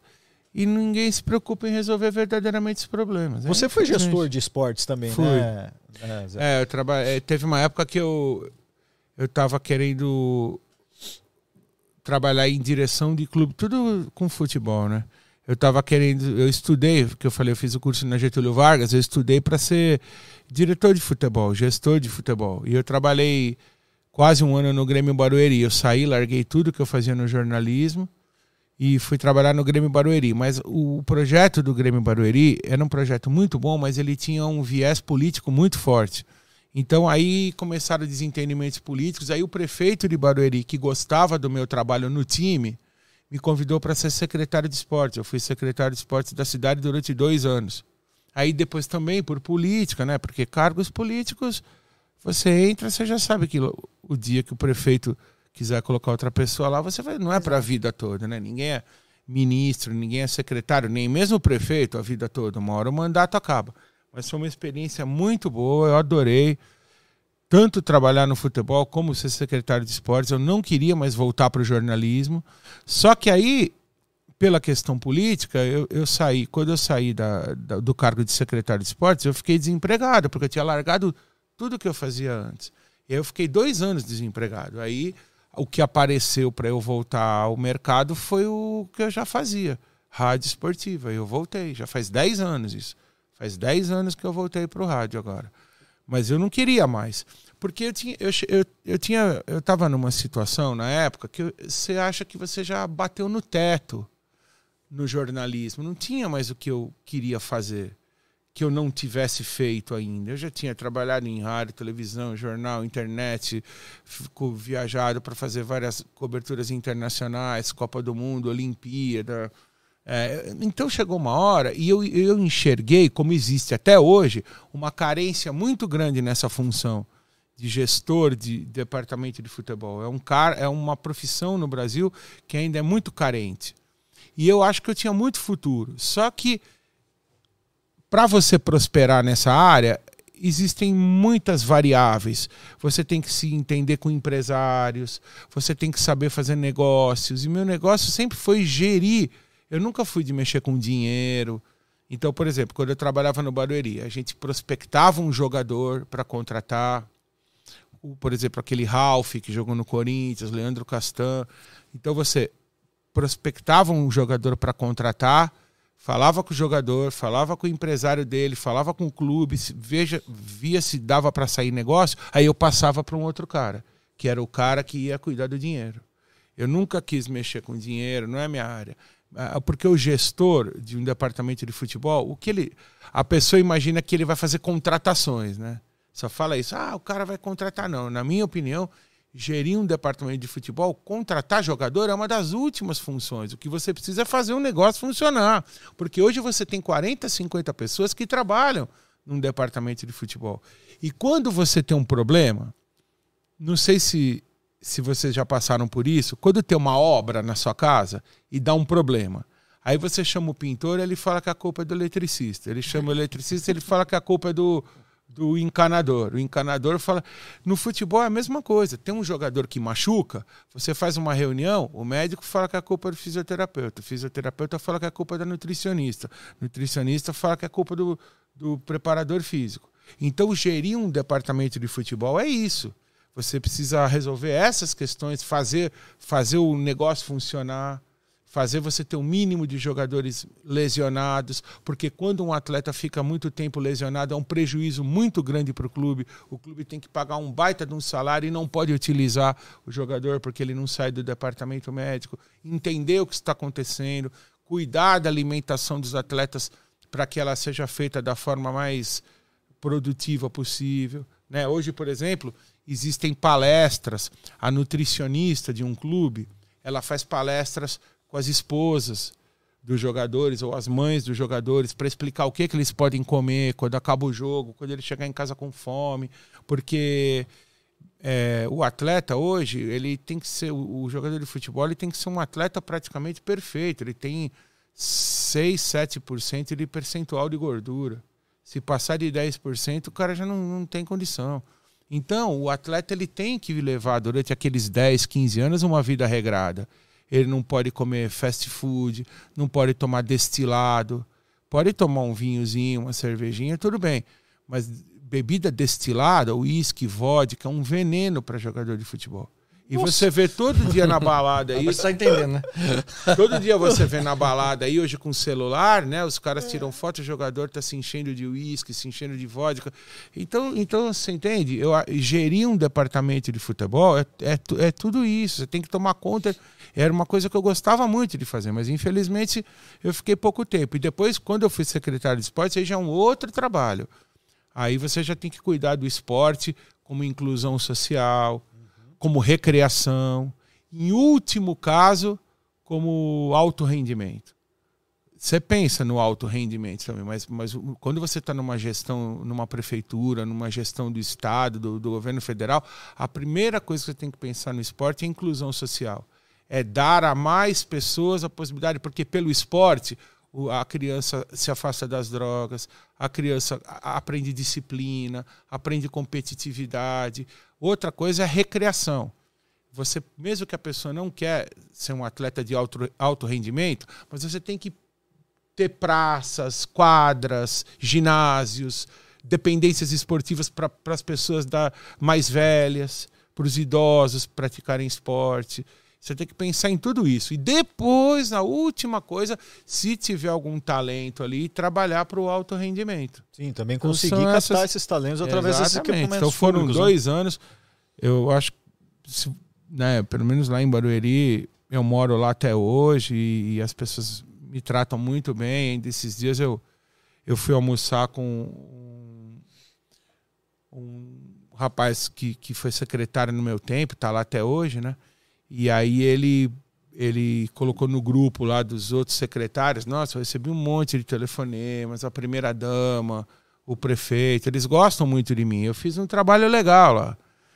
É que a política é assim, né? E, e o mais triste que tem é o seguinte: quando você faz um trabalho numa área pública, o cara que assume no seu lugar, ele, ele termina com tudo que você estava fazendo, só porque é era você. É porque é não é anterior, é Exatamente. Isso é uma coisa muito ruim aqui no Brasil também. Por isso que você vê ponte inacabada. Isso acontece direto. Por, e, mas no esporte também. Então a gente, todos os projetos que a gente fazia, só para vocês terem uma ideia, eu saí em 2011, né, da Secretaria de Esportes de Barueri. Eu estava fazendo um trabalho para levar uma seleção da Copa do Mundo de 2014 a se hospedar em Barueri. Porque as seleções que vieram para cá, a Alemanha ficou na Bahia, a outra ficou em Minas. Então, e lá em Barueri tem muita estrutura esportiva. Tem um baita num estádio, não sei se vocês já foram lá, um estádio muito bom. Tem um monte de campos de futebol gramados. Tem hotelaria em Alphaville, ali tem vários hotéis. Então eu estava fazendo um trabalho com dirigentes de, de outros países, eu já tinha convidado para vir ali dirigentes de vários países, conhecer nossa estrutura esportiva. Só que ninguém pôde dar a palavra final, porque ainda não tinha acontecido a eliminatória, o país não sabia se ele ia na Copa, porque tinha que disputar uma eliminatória. Eu conversei com o Uruguai, com a Argentina, com o Chile. Bom, quando eu saí, acabaram com tudo isso. Aí o Uruguai, com todo respeito, o Uruguai ficou em Sete Lagoas, uma cidade de Minas Gerais. Com todo respeito a Sete Lagoas, eu conheço, não tem 20% da estrutura esportiva que tem em Barueri. Só que aí os caras acabaram com esse trabalho só porque não era eles que estavam fazendo. Então essas coisas são, são tristes na administração pública. É. Né? O cara acaba com tudo que estava sendo feito só porque não é, era Isso acontece em todas as áreas, na nossa área também acontece. E Ô, isso Calil, pessoas do mesmo do mesmo da mesma do mesmo grupo político seu, não é que entrou Vixe, outro é, partido. Porque é personificado. É, né? exatamente. Ô, apareceu uma perguntinha aqui do, do, do, do, do Paulo Borges. Paulo Borges. Vamos ver se o Calil sabe. Jogou no Corinthians? Não, Paulo Borges que jogou no Corinthians já faleceu.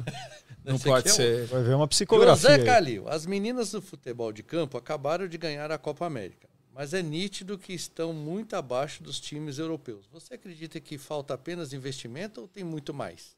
Não, eu acho assim, o futebol feminino no Brasil, e foi até uma pergunta boa, porque quando eu fui secretário de esportes de Barueri, nós realizamos lá a Copa Libertadores Feminina, nós realizamos um outro torneio de futebol feminino reunindo grandes equipes. A gente teve essa preocupação de apostar no futebol feminino. O problema é que isso tem que ser em todos os níveis, né? O futebol feminino aqui no Brasil não tem o apoio que merecia.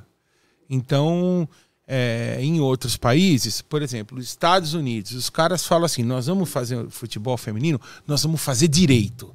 O que, que tem de melhor? Quem é melhor? Aqui no Brasil, não, aquilo que a gente estava falando, fazem tudo incompleto. Então aqui nós temos meninas muito boas jogadoras, nós temos material humano, nós temos o que, não, o que nós não temos aqui é divulgação. Nós não temos. Eu acho, isso aí eu falei já uma vez, eu fui até mal interpretado, mas eu acho que as grandes jogadoras brasileiras, melhores do mundo, como já foi a Marta, e principalmente a Marta, eu acho que ela poderia fazer mais pelo futebol feminino. Ela já é realizada financeiramente. Ela podia vir aqui no Brasil jogar seis meses em Alagoas, que é a terra dela. Você já pensou quantas meninas iam querer jogar por causa dela? Aí depois ela jogaria seis meses em Goiás, seis meses no Rio Grande do Sul, seis meses em São Paulo, seis meses no Amazonas, seis meses em Minas.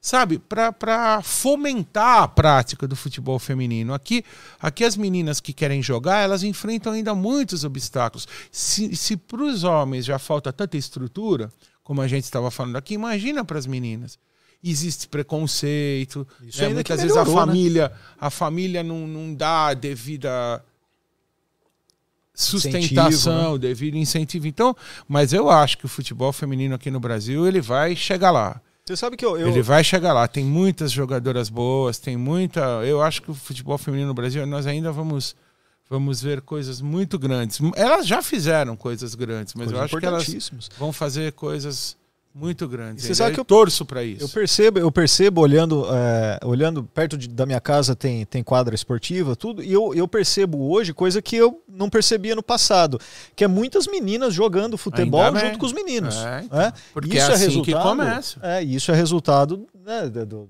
realmente da visibilidade que dá. Claro. Ô Calil, eu me interessei pelo assunto lá do uísque, da, da vodka. É, os camaradas aí, os grandes jogadores, eles vão lá na, vão na balada e não sei o que, e não se preocupam nem em esconder isso.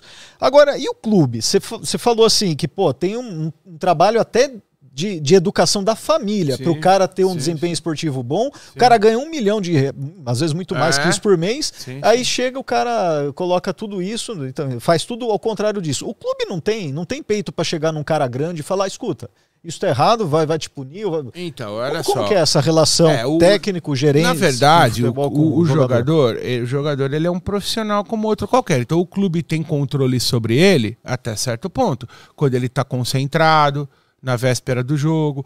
Hoje tem até alguns, alguns clubes que seguram o jogador na- noite, de, por exemplo, o time joga quarta-feira à noite. Normalmente o jogador era liberado para voltar no outro dia. E nessa madrugada que os caras deitam e rolam, né? Então tem treinador tem, te- tem clube que segura o jogador nessa madrugada.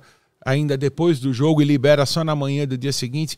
Mas sempre vai haver um momento que o atleta vai ter intimidade dele. O que ele vai fazer não tem como o clube controlar 24 horas por dia.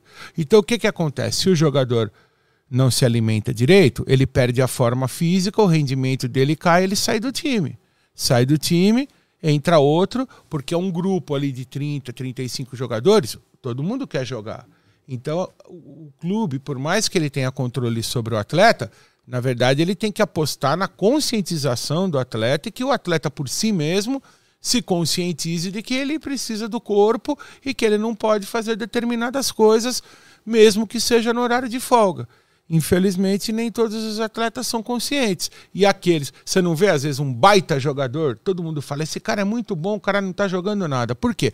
Provavelmente ele escorregou em alguma coisa do profissionalismo.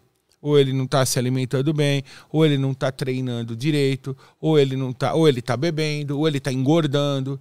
Tem jogador que dá para você ver no dá para você perceber no visual que o cara tá gordo. Agora, Nossa, por que o cara tá gordo? É porque ele tem tendência, às vezes, né, tem um amigo, tinha um amigo meu que falava assim: tem gente que bebe um barril de chopp e engorda um copo. E tem gente que bebe um copo e engorda um barril. Ou seja, engordar também é tendência. Então, por isso, hoje, os clubes realizam um trabalho quase que individualizado com cada atleta. O treinamento, por exemplo, lateral, la, posição de lateral. O cara tem um treinamento. Por quê? Porque ele tem que ter força, ele tem que ter velocidade né, para correr. O zagueiro, às vezes ele já tem outro treinamento, para ele já é mais importante impulsão, subir mais alto de cabeça. O centroavante, ele já tem que ter outro treinamento. Claro, existem treinamentos de conjunto para você acertar o time, mas existem muitos treinamentos individualizados e alimentação individualizada. Antigamente, quando o jogador engordava, no tempo do Neto, por exemplo, o Neto, eu, eu cobria o clube, eu vi muita coisa. O, o treinador não deixava o Neto comer o joga, porque jogador come muito doce, come muito carboidrato, porque ele tem que repor quando ele treina, repor as energias. Jogadora. Só que o cara que o cara que tá gordo não pode comer isso. Então, aí o, por exemplo, o, o treinador, ele não deixava o neto comer. Pô, mas o cara tem que comer.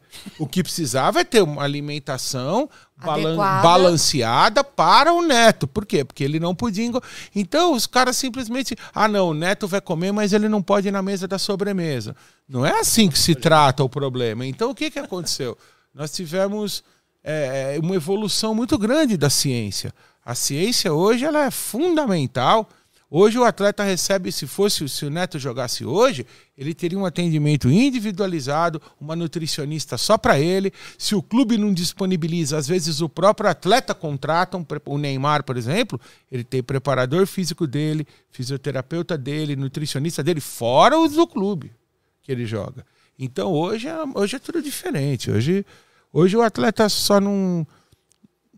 Só des, desleixa mesmo, avacalha se ele quiser. Porque ferramentas para ele estar sempre em forma, para ele estar sempre em alto nível, não, não, não faltam. Não faltam. Gerson, você aparece do nada com um balão que vermelho. Agora chegou a hora, a hora da ciência para ajudar o futebol. Que que é Eu isso? Ciência para futebol. Foi meu aniversário ontem. É, já vou morar aqui, ó. É, parabéns. Dar um parabéns, tudo. Porque, o Calil, você vê que é, quando tem jogo lá na altitude, ah, muda a velocidade da bola, o cara não sei o quê. Né? E muitas vezes a gente não vê uma explicação assim, digamos assim, minimamente científica para explicar, né? Então a gente vai mostrar aqui num experimento simples que aqui a gente não colocou ar, a gente colocou hélio. Tanto é que se eu soltar essa bexiga, ó, ah. ela sobe, né? E Nossa, aí, que bacana. E aí o que acontece? Quase ai, ai. Quase. Ia ser o auge. E só tem essa, né? Só é, tem, só tem uma outra ali, né? Só tem a outra. Então, por exemplo, às vezes o cara vai bater uma falta, né? Tem toda uma técnica para bater uma falta, mas você sabia que dependendo a hora do dia, o vento, como que tá a temperatura, isso pode influenciar no movimento da bola. Tanto é que a, acho que foi na do Brasil lá que eles fizeram uma bola diferenciada, né, com, com ah, um desenho diferenciado que ficou ruim para os goleiros. Teve aquela que do, da Copa de de 2010 Foi que Jabulani? Cid Moreira falava Jabulani. É isso. Pode né? crer. Que a bola, ah, essa bola vai correr mais, Os vai goleiros então, ficaram ficaram putos, doidos. porque a bola variava muito, né? O goleiro ia pro canto, a bola, a bola variava. vazia. é. Isso, porque tem a ver com a aerodinâmica, né? Do que tá passando, né? Então, Isso eu já deixo pra vocês, que eu não entendo nada. então, por exemplo, se você encher uma bola hoje normal que se joga de um gás diferente, pode pegar o melhor batedor de falta, vai sair torto, vai sair completamente diferente do que ele está acostumado, né? Porque você tem outro material lá. Por exemplo, você vai abastecer, abastecer não, vai encher o, vai calibrar o pneu do seu carro. Você tem que fazer no primeiro momento do dia, quando ele ainda está frio. Ah, isso eu já não sabia, hein? É, porque você. O que acontece? Se você começar a andar com o seu pneu, ele vai aquecer aquele gás que está lá dentro. Então ele vai aumentar a pressão. Aí você vai calibrar, ele vai estar numa pressão maior. Aí no outro dia você olha lá de manhã que esfriou. Ah, ele tá- fala, vendo? "Nossa, Essa- É igual, ó, é que Muito você é chique, bom. mas Que se você, chique. você vai numa festa de aniversário que o cara enche bexiga com, com o ar do, do pulmão, Eu já cansei dia, de fazer isso. no outro dia tá tudo murcho. tá, todo mundo. Porque quando você é, enche a, a- bexiga, tá 36 graus, tá saindo. Ah, E aí passa a noite, ela vai diminuindo a temperatura, o gás diminui o seu Nossa, volume, no outro tá dia tá murcho. Fala, Essa- Ixi, vai vir bolo com tubaína dentro, né? Pra amolecer. então esse gás aqui, só pra você ver como ele, que bacana. ele, ele é um hélio, ele muda muitas características. Por exemplo, tô falando aqui tudo, né? E aí se você inalar esse gás aqui, ó, Aí você fica com a voz assim, ó. Aí, tá vendo como muda? Então, todas as características, dependendo do gás que você inalou, você fica assim. Pelo amor de Deus, tira isso de perto. Se eu ficar com a voz assim. aí acabou o programa do Calil à noite. Agora me fala o seguinte: qual que é a pressão de uma bola de futebol? Sei lá. É eu- isso aí que você acabou de falar passa pelo que o Calil O falou. peso que eu sei a- que é perto de 400 gramas, mas a pressão eu não sei. Mas passa pela padronização, né? Por que, que, o, por que, que o goleiro tinha dificuldade quando mudou a bola? Porque ela deixou aquele padrão que ele estava acostumado e ela tem outro comportamento. Eu sei né? que ah, você não vê que às vezes o juiz para o jogo, que a bola tá meio murcha, aí ele tem que mandar, porque tem, tem uma tem os padrões, né? Eles têm ali, eles calibram com esses calibradores igual de posto de gasolina, né? Todo clube hoje tem o calibrador das bolas. Agora eu não sei as libras exatas, eu não sei. Eu sei que o peso é em torno de 400 gramas. Mas tem história de altitude, altitude também já tem, tem história, porque eu já trabalhei muito em jogo em La Paz, né? Em, em Quito, no Equador, que são cidades altas. E em La Paz, uma vez o Santos foi jogar e avisaram os jogadores: olha, você não dá piques muito muito grandes, muito fortes, porque você pode ficar sem ar. E tinha um jogador chamado Axel e ele e ele deu um pique muito forte, caiu, pum, de, sem, sem, sem ar, caiu no campo. Aí o massagista do Santos foi levar um cilindro de oxigênio para ele. Aí o massagista chamava Francis, já morreu, coitado. Ele entrou correndo no campo, correndo, correndo. Quando ele chegou perto do Axel, ele colocou o cilindro nele mesmo. Senão ele também ia desmaiar. Caraca, já até imaginava. Histórias do. Eu tenho muito. É, altitude tem. Eu já tive problemas, assim. eu- eu- porque lá dá pra você. Dá pra você, quem não vai jogar, né? Que é o nosso caso, dá pra você ficar bem. Mas às vezes você esquece. Uma vez eu tava lá na porta do hotel esperando um táxi para ir pro estádio. E o, o meu chefe na época era o Oscar Ulisses, o narrador, e ele falou: pô, nós estamos indo pro estádio e não temos um jornal daqui, né, para ver as informações do jogo, ver. E eu vi dali que tinha uma subidinha assim, e no alto tinha uma banca de jornal. Aí aquela coisa, eu quis agradar o chefe, falei: "Ah, fica tranquilo aí que eu vou que eu vou comprar o jornal". Aí eu subi aquela subidinha correndo, correndo não, andando rápido em La Paz, isso. Quando eu cheguei lá em cima, nossa, tive que sentar na guia da calçada porque é, dá desespero. E uma outra coisa que acontece quando você está num lugar de altitude muito, muito grande, de noite você acorda sem ar. Até eh, nessa época também, eu estava na, no- no- nas, nas coberturas nossas, às vezes você tem quarto sozinho, às vezes você divide o quarto ou com o operador ou com outro narrador. E, e nessa vez eu estava dividindo um quarto com o operador, com o técnico, né, que viajava comigo. E aí de madrugada, lá em La Paz também, nós dois acordamos sem ar. Aí ele saiu, abriu a janela e pôs a cara pra fora pra respirar. Eu falei, não adianta, não tem ar em lugar nenhum. A pressão é a mesma. O problema não é que não tem aqui no quarto, não tem na, Tem na cidade Você acorda inteira. sem ar, é uma sensação muito ruim. Agora, eu, não, eu nunca... Tem Mascar companheiros... folha de coca. É, dizem isso, tomar chá, né? Tem companheiros nossos que não vão. O cara não vai. O cara, se tiver jogo em La Paz, o cara não vai. Eu, eu não tenho esse Porque problema. passa mal, né? É, exatamente. O cara não é, ele já, ele já teve uma experiência negativa, o cara prefere não ir, até melhor mesmo. Pra, não há necessidade de trabalho. tanto sofrimento. Mas eu, eu vou se tiver, mas não é, não é um lugar assim muito, muito agradável para você trabalhar. Mas eu, E Copa? Qual que você cobriu? O que você falou? Poxa, essa aqui entrou pra história da minha vida. Ah, eu acho que foi a de 94, né? Eu sempre falo, quando alguém me pergunta qual o jogo mais importante, é difícil você falar, mas se eu tiver que escolher, eu escolho aquele que o, que o Badio chutou a bola pra cima lá. Por quê? Porque foi é, a primeira Copa que eu cobri totalmente a seleção brasileira, eu estava acompanhando desde um ano antes, aquela vez que o Romário fez os dois gols né, no Maracanã, quando o Brasil estava arriscado a não ir para a Copa. E o Romário fez os dois gols no Maracanã e aí classificou o Brasil para a Copa. Acompanhei todo aquele trabalho, depois a viagem para os Estados Unidos. Ah, uma cobertura muito exaustiva, muito cansativa para todo mundo, até para os próprios jogadores, né? E aí no fim, quando ganhou, porque o Brasil nunca, na minha geração de, a minha geração de jornalistas nunca tinha visto o Brasil ser campeão, porque a última tinha sido em 70, né? Quando eu, em 70 eu tinha cinco anos. Eu acompanhei, mas é como torcedor, trabalhando nem Osmar Santos, Galvão Bueno, Luciano do Vale. Esses caras nunca tinham visto o Brasil ser campeão, né? Então foi aquela, aquele jogo foi. Mas depois eu fui na Copa que também aconteceu o problema lá do Ronaldo na final contra a França. Eu fui na Copa da Coreia, do Japão, que o Brasil ganhou. Tem várias, mas essa de 94 acho que marcou mais porque foi a primeira vez que eu vi o Brasil ser campeão, né, no, no estádio. Então, Mas você foi pela. pela Rádio Globo, na época eu trabalhava na Rádio Globo. Eu trabalhei de 88 até 2000, 13 anos na Rádio Globo. Depois eu passei para Transamérica. Mas você fez igual a Fátima Bernardes, que ia lá, no- lá no lado lá. Ah, é, fazia galera. tudo.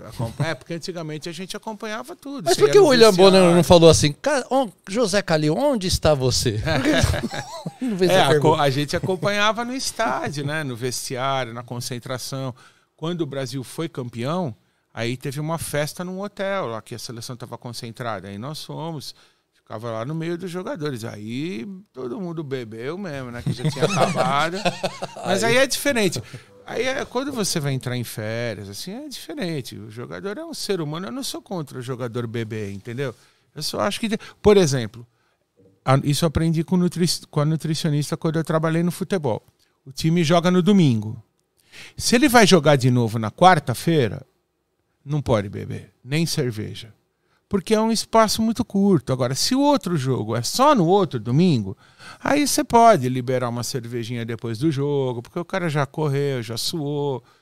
Quando o jogador bebe, o, álcool, assim, na medida certa, né? Não, não exagero ele te dá uma certa relaxada. O atleta precisa também, depois do jogo é muita tensão. Então não tem problema, desde que você faça direito. Agora, o problema é que os caras acham que o mundo vai acabar naquele dia. Aquela turma Aí de é 94 também, aquela galera lá era raiz, né? Os caras enchiam a cara mesmo. É, não existia tanta. Né, Porra, velho. a ciência, porque a ciência, poxa, vocês sabem muito mais do que eu isso, né? A ciência avança todos os dias, né? Todo dia acontece. Então, na época, se sabia menos coisas do que se sabe hoje.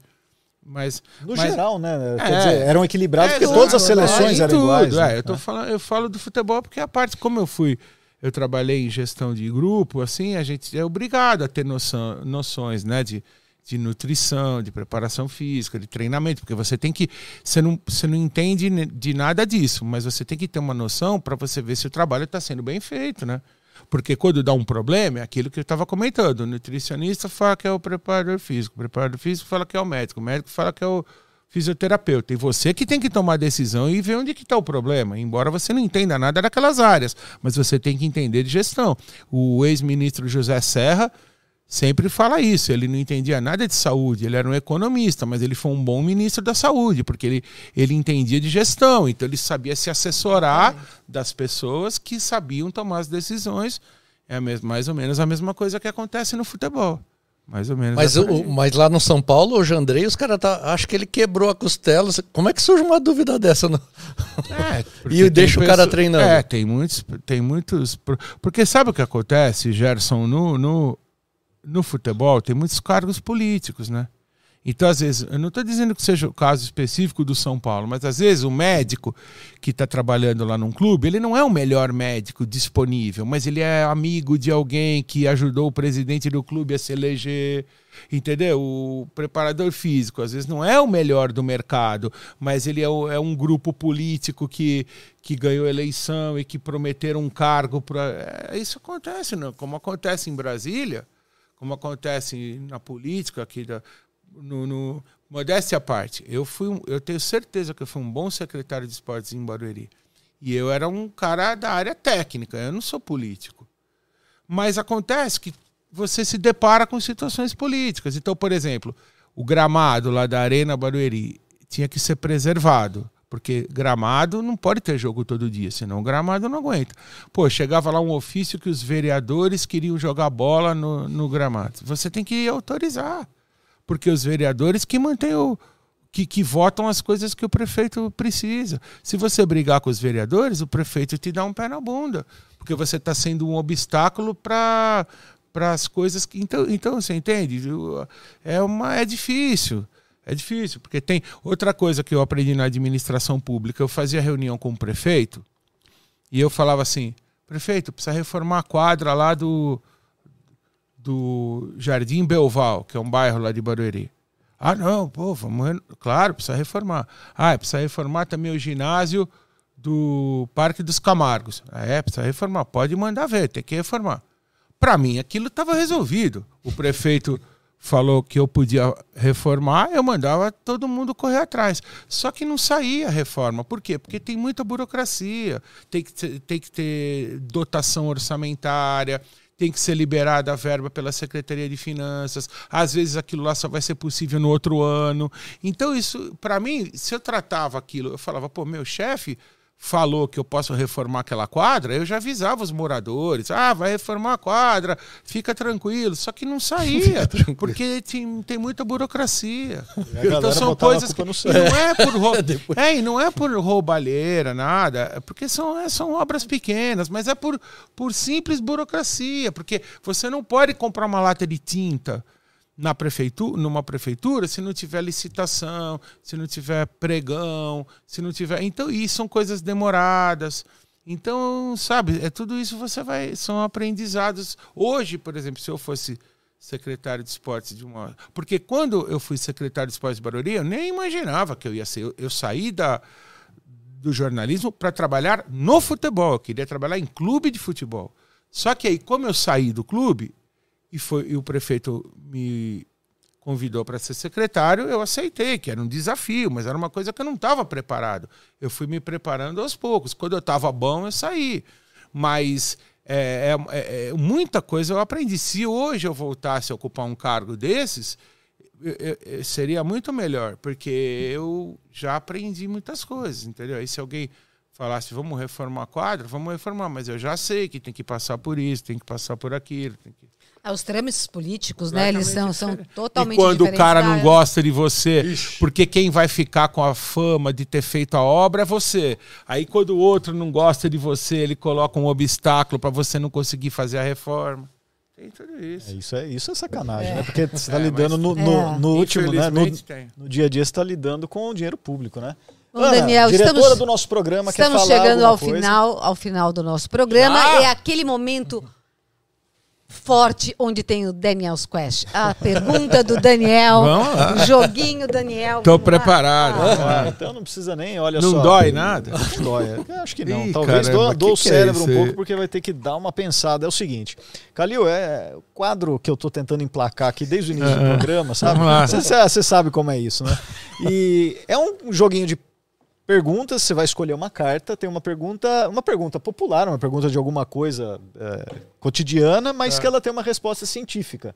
E a gente vai tentar descobrir. Você tenta, todo Vamos vamos Normalmente tentar. a gente não acerta nada, mas tem a resposta aqui É atrás e mesmo? daí a gente vai. Vamos lá. É que tem de qualquer área aqui. É só escolher uma carta. Cara, não tenho a menor ideia do que.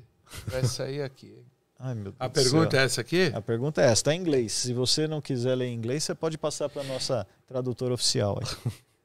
É, pelo que eu entendi aqui é se os insetos podem ficar doentes, se podem, qual tipo de, de doenças eles podem ter, é isso? eu não sou Caraca, muito bom em inglês, Olha não. só. Ou não é Certo. isso? É isso mesmo. É, meu É inglês, isso né? aí, ó. Como é que é? Repete. Se os Os insetos... podem ficar doentes? E se se- podem, que tipo de doença Se eles podem, qual, qual Até tipo que de meu doença inglês que- não tá tão ah, ruim. Tá, e tá tudo certo. Inseto pode ficar doente? Pode, acho que sim. Pode. A questão é a seguinte, ó. E Ele qual é o tipo de doença? doente. Porque tem coisas que ele só pode transmitir. Então, aí tem que ver. O inseto é hospedeiro de várias, né, É, várias mas, doenças, mas ele não entendi fica aí doente. é se ele Se pode ele ficar... se adoece, né? É. Isso. Exatamente. E se É ele diferente pode, qual é o tipo Olha, de os doença? pernilongos que tem na minha casa nunca ficaram doentes. Eles enchem o saco o dia inteiro. E eu fico Pode matando crer. lá com a... Eu a fico... raquete. Não, eu não tenho raquete, eu fico na mão. né? Tem que comprar aquela raquetinha elétrica lá que é da Nossa, hora. lá onde eu moro tem muito. Quando... Agora não, porque deu uma esfriadinha, mas quando passa de 20 graus, você tá... eu tive que pôr ar-condicionado no quarto para poder dormir, porque senão você tá dormindo e começa... Inferno, né, cara? A pic- o barulho é Aqueles pior não que a- ficam doentes. Agora, aí? é, agora eu não sei. Não sei. Fica. Ah, eu acho que fica, porque flor pode ficar doente, árvore pode ficar doente. Por que, que inseto não Ah, eu ficaria? vou nessa linha. Eu não sei, tô Pode ter, imagina, o- um inseto, um pernilongo, ele pega algum tipo de fungo, ele tem contato com algum tipo de fungo que pode danificar ele. Enfim, É uma doença. Eu acho que ele fica doente com SPP. Ah, Não, ele mas é- envenenado. Terrível contra os insetos. Pior que tem uns que nem com Nem- nem spray. com viu? spray. Nem com spray. Mas também tem uns Às sprayzinhos vezes ali você que pensa é que placebo, você né? Matou o pernilongo com spray, daqui a pouco o lazarento volta. Ele não tá mais lá. Ou é outro, não se sabe, É, né? É, eu também acho que pode ficar doente, é verdade. tô- tô na Pensando assim, Calil. eu não sei que doença que ele pode pegar. Deve ter alguma. Não. Cara, é, é, Ah, você tá vendo a resposta? Ah, agora eu quero ela, saber. não dá, ela não fala a opinião dela. Você Eu falei, eu falei que ele Não, pode é. ficar doente com SBP. Não, eu acho que, é eu acho que pode ficar. Agora, que tipo de Qual, doença é, eu já qual, não sei. qual doença que um. É, isso já... Bactérias Gripe. e vírus Bactéria e vírus?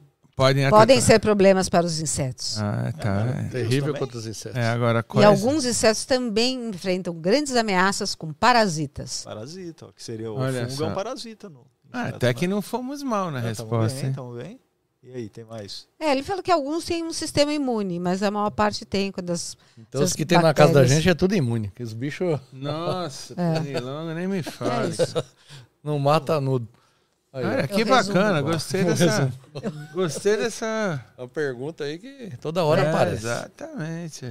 É, Eu tô naquela coisa assim, tem 30 coisas dizendo, e eu falo, e é isso. É, é, que uma- é é isso. muito, é muito Resumindo, elaborado. é isso. Pô, muito E vocês fazem sempre o programa com, com pessoas de outras áreas, mas tentando trazer para o viés da ciência. é Isso. Ah, que A gente brinca que é um- um- só um flavor, é só um sabor de ciência, dizendo que a ciência, na- Nossa, na, verdade, então- ela, ela tá em tudo, né? Claro. exemplo, a, gente, a gente acabou de falar, É, por no exemplo, esporte a gente falou bastante. bastante né? de ciência. E, e, e tem como você interpreta o mundo, né, na verdade, porque assim, a gente tem lógica, dialética, né, que é o que você faz aí, ah, o jornalismo, e o resto é a ciência, né? O quanto você recicla, Claro. como, como você se comporta pela vida. Então, Não, e parabéns, parabéns a vocês por, por cultivarem esse pensamento científico, né? Porque infelizmente nos últimos anos aqui no Brasil é, atacaram muito a ciência, né? Atacaram a ciência como se fosse um palavrão, não respeitaram a ciência e atacaram a ciência como se fosse uma coisa ruim. E na verdade nós todos sabemos, desde os primórdios da humanidade, que a ciência veio para nos ajudar a viver melhor, a combater os problemas. a- Existe sim, muita gente fez desdém da palavra ciência, né? Como se a ciência não existisse. Ah, a ciência está mandando todo mundo ficar em casa, a ciência está. Então é muito bom. Cumprimento realmente o trabalho de vocês, porque a gente tem que retomar isso no Brasil, né? Respeito à ciência, investimento em pesquisa, né? Coisas que infelizmente nos últimos três anos, aí quase quatro anos, tudo isso ficou para trás, né? Infelizmente. Exatamente, especialmente investimento, né? Que ciência ela é um pensamento de longo prazo, né? Como E o dizem, Brasil um- tem tanta gente competente, né? em todas as áreas. Você vê aí, quanto, lá, desde lá de trás, né? Pô, o Brasil participou da invenção do avião, da invenção do rádio, de tantas coisas, né? É, dos, coisas básicas hoje. O, sempre tinha um brasileiro, tem até hoje um brasileiro que ganha essas competições né, de matemática. é. de- Então nós temos tanta gente competente que infelizmente muitas vezes é obrigado a exercer a competência em outro país, né? É, mas Porque muito do que não- você falou, né? De, de Aqui não se respeita. Em outros países é- é- são sistemáticos, tem Exatamente. padrões, tem investimento, é longo prazo. Então, quem sabe a gente consiga essas mudanças climáticas né, que a gente está vendo, eu, eu fico muito triste quando eu vejo essas imagens do calor na Europa, né? Porque eu- a Europa é, o- é um lugar que eu sou apaixonado. Eu já fui várias vezes. Se eu pudesse, eu tive- aqui hoje a gente não pode mais ir por causa da do, que o nosso dinheiro não vale mais nada, né?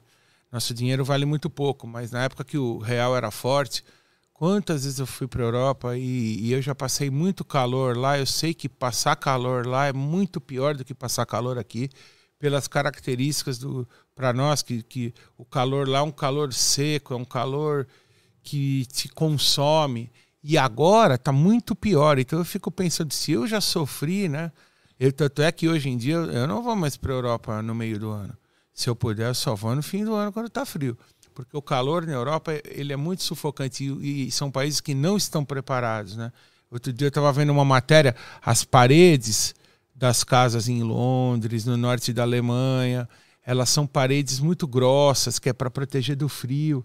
E agora as pessoas estão cozinhando lá dentro. A maioria das casas não tem ar-condicionado, porque não usa.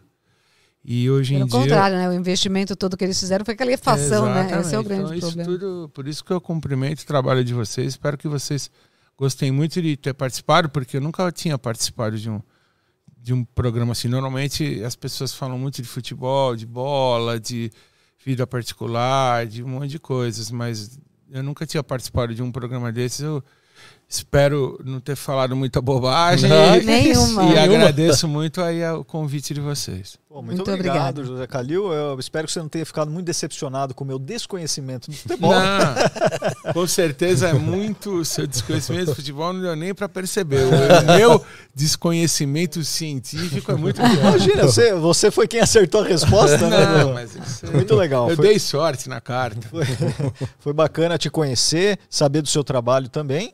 E Ana também vai.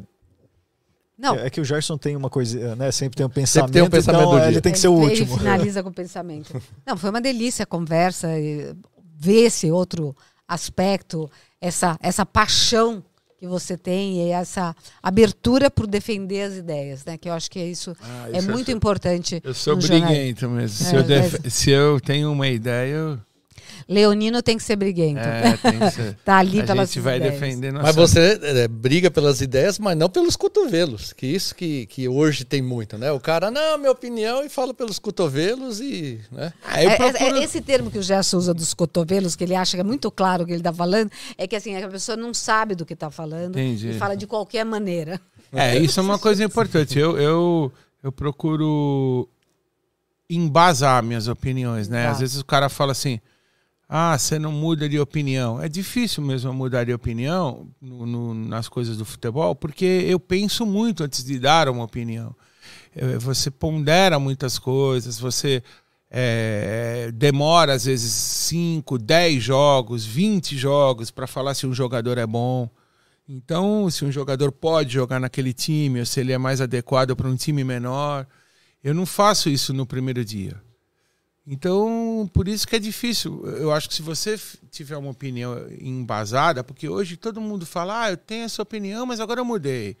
Ah, eu tinha aquela opinião, mas agora eu mudei. Eu, eu não trabalho, eu respeito, mas eu não trabalho assim, porque eu acho que se você demora para formular uma opinião, você tem que ir com ela até o fim. Eu sou dessa forma. Podem me chamar de teimoso, às vezes de radical, mas eu sou assim. Eu acho que se, eu procuro, eu demoro para formular, para formar uma opinião. Se eu formei, aí eu procuro não, não. Como é que é aquela música que a Nara Leão cantava?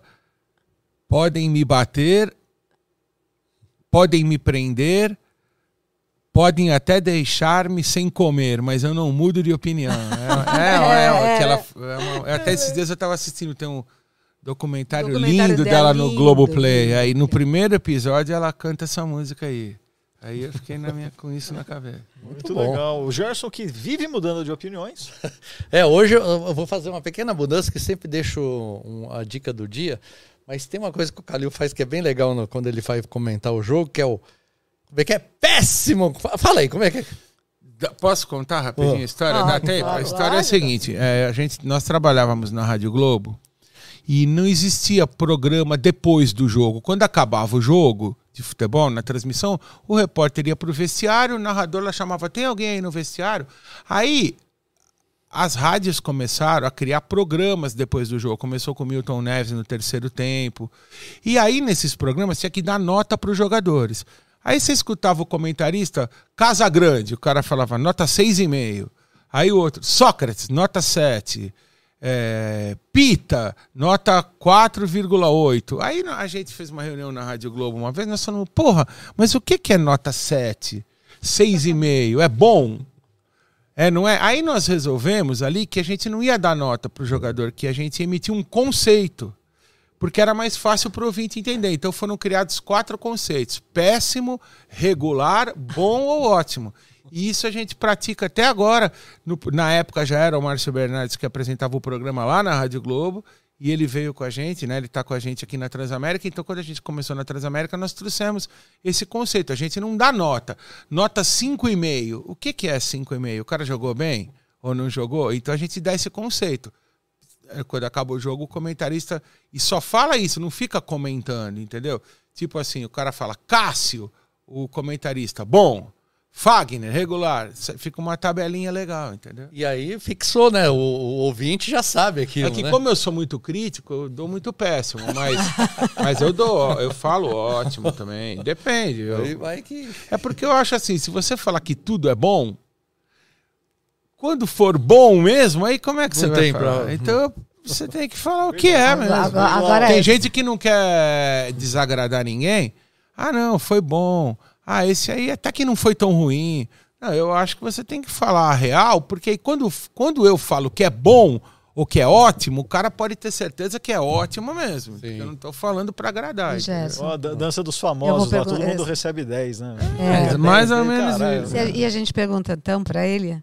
Não, tem e uma ideia pod- melhor. o podcast Pensa a Cabeça? É. Péssimo! Não, não, não, não, não, de jeito nenhum. Ótimo, sensacional. Não, a gente vai fazer melhor. Aliás, você falou aí do Márcio Bernardes, né? Ele é um grande amigo de um amigo nosso, que é o Rachixe, lá da, da Sabesp. Um abra- abraço aí, Rachixe. O Márcio, pode, se vocês quiserem, convida ele. Ah, vou convidar ele. ele. tem, ele tá fazendo muita live também agora. Ele tá fazendo live com um monte de gente importante. Ele já fez com o Tony Ramos, ele fez com um monte de gente da televisão, da, da- do meio do futebol. O Márcio tá fazendo umas lives legal, legais. Então vamos convidar ele. Agora, o que, que a gente vai fazer aqui diferente? A gente vai dar um nome pra você e você vai dar o, o péssimo, regular, bom, ótimo. Ixi, Maria. Vamos lá. Po- po- Começa por você. Cara, Ah, nome, nome do quê? Sei lá, de alguém, uma celebridade, alguém aí, ele fala assim. Ligado ao futebol? Qualquer um, Ah, qualquer um. peraí, cara, preciso vão me colocar em fria aí, mas tudo bem. Qualquer Parece um. o quadro do Raul Gil, pra que você tira o aí chapéu.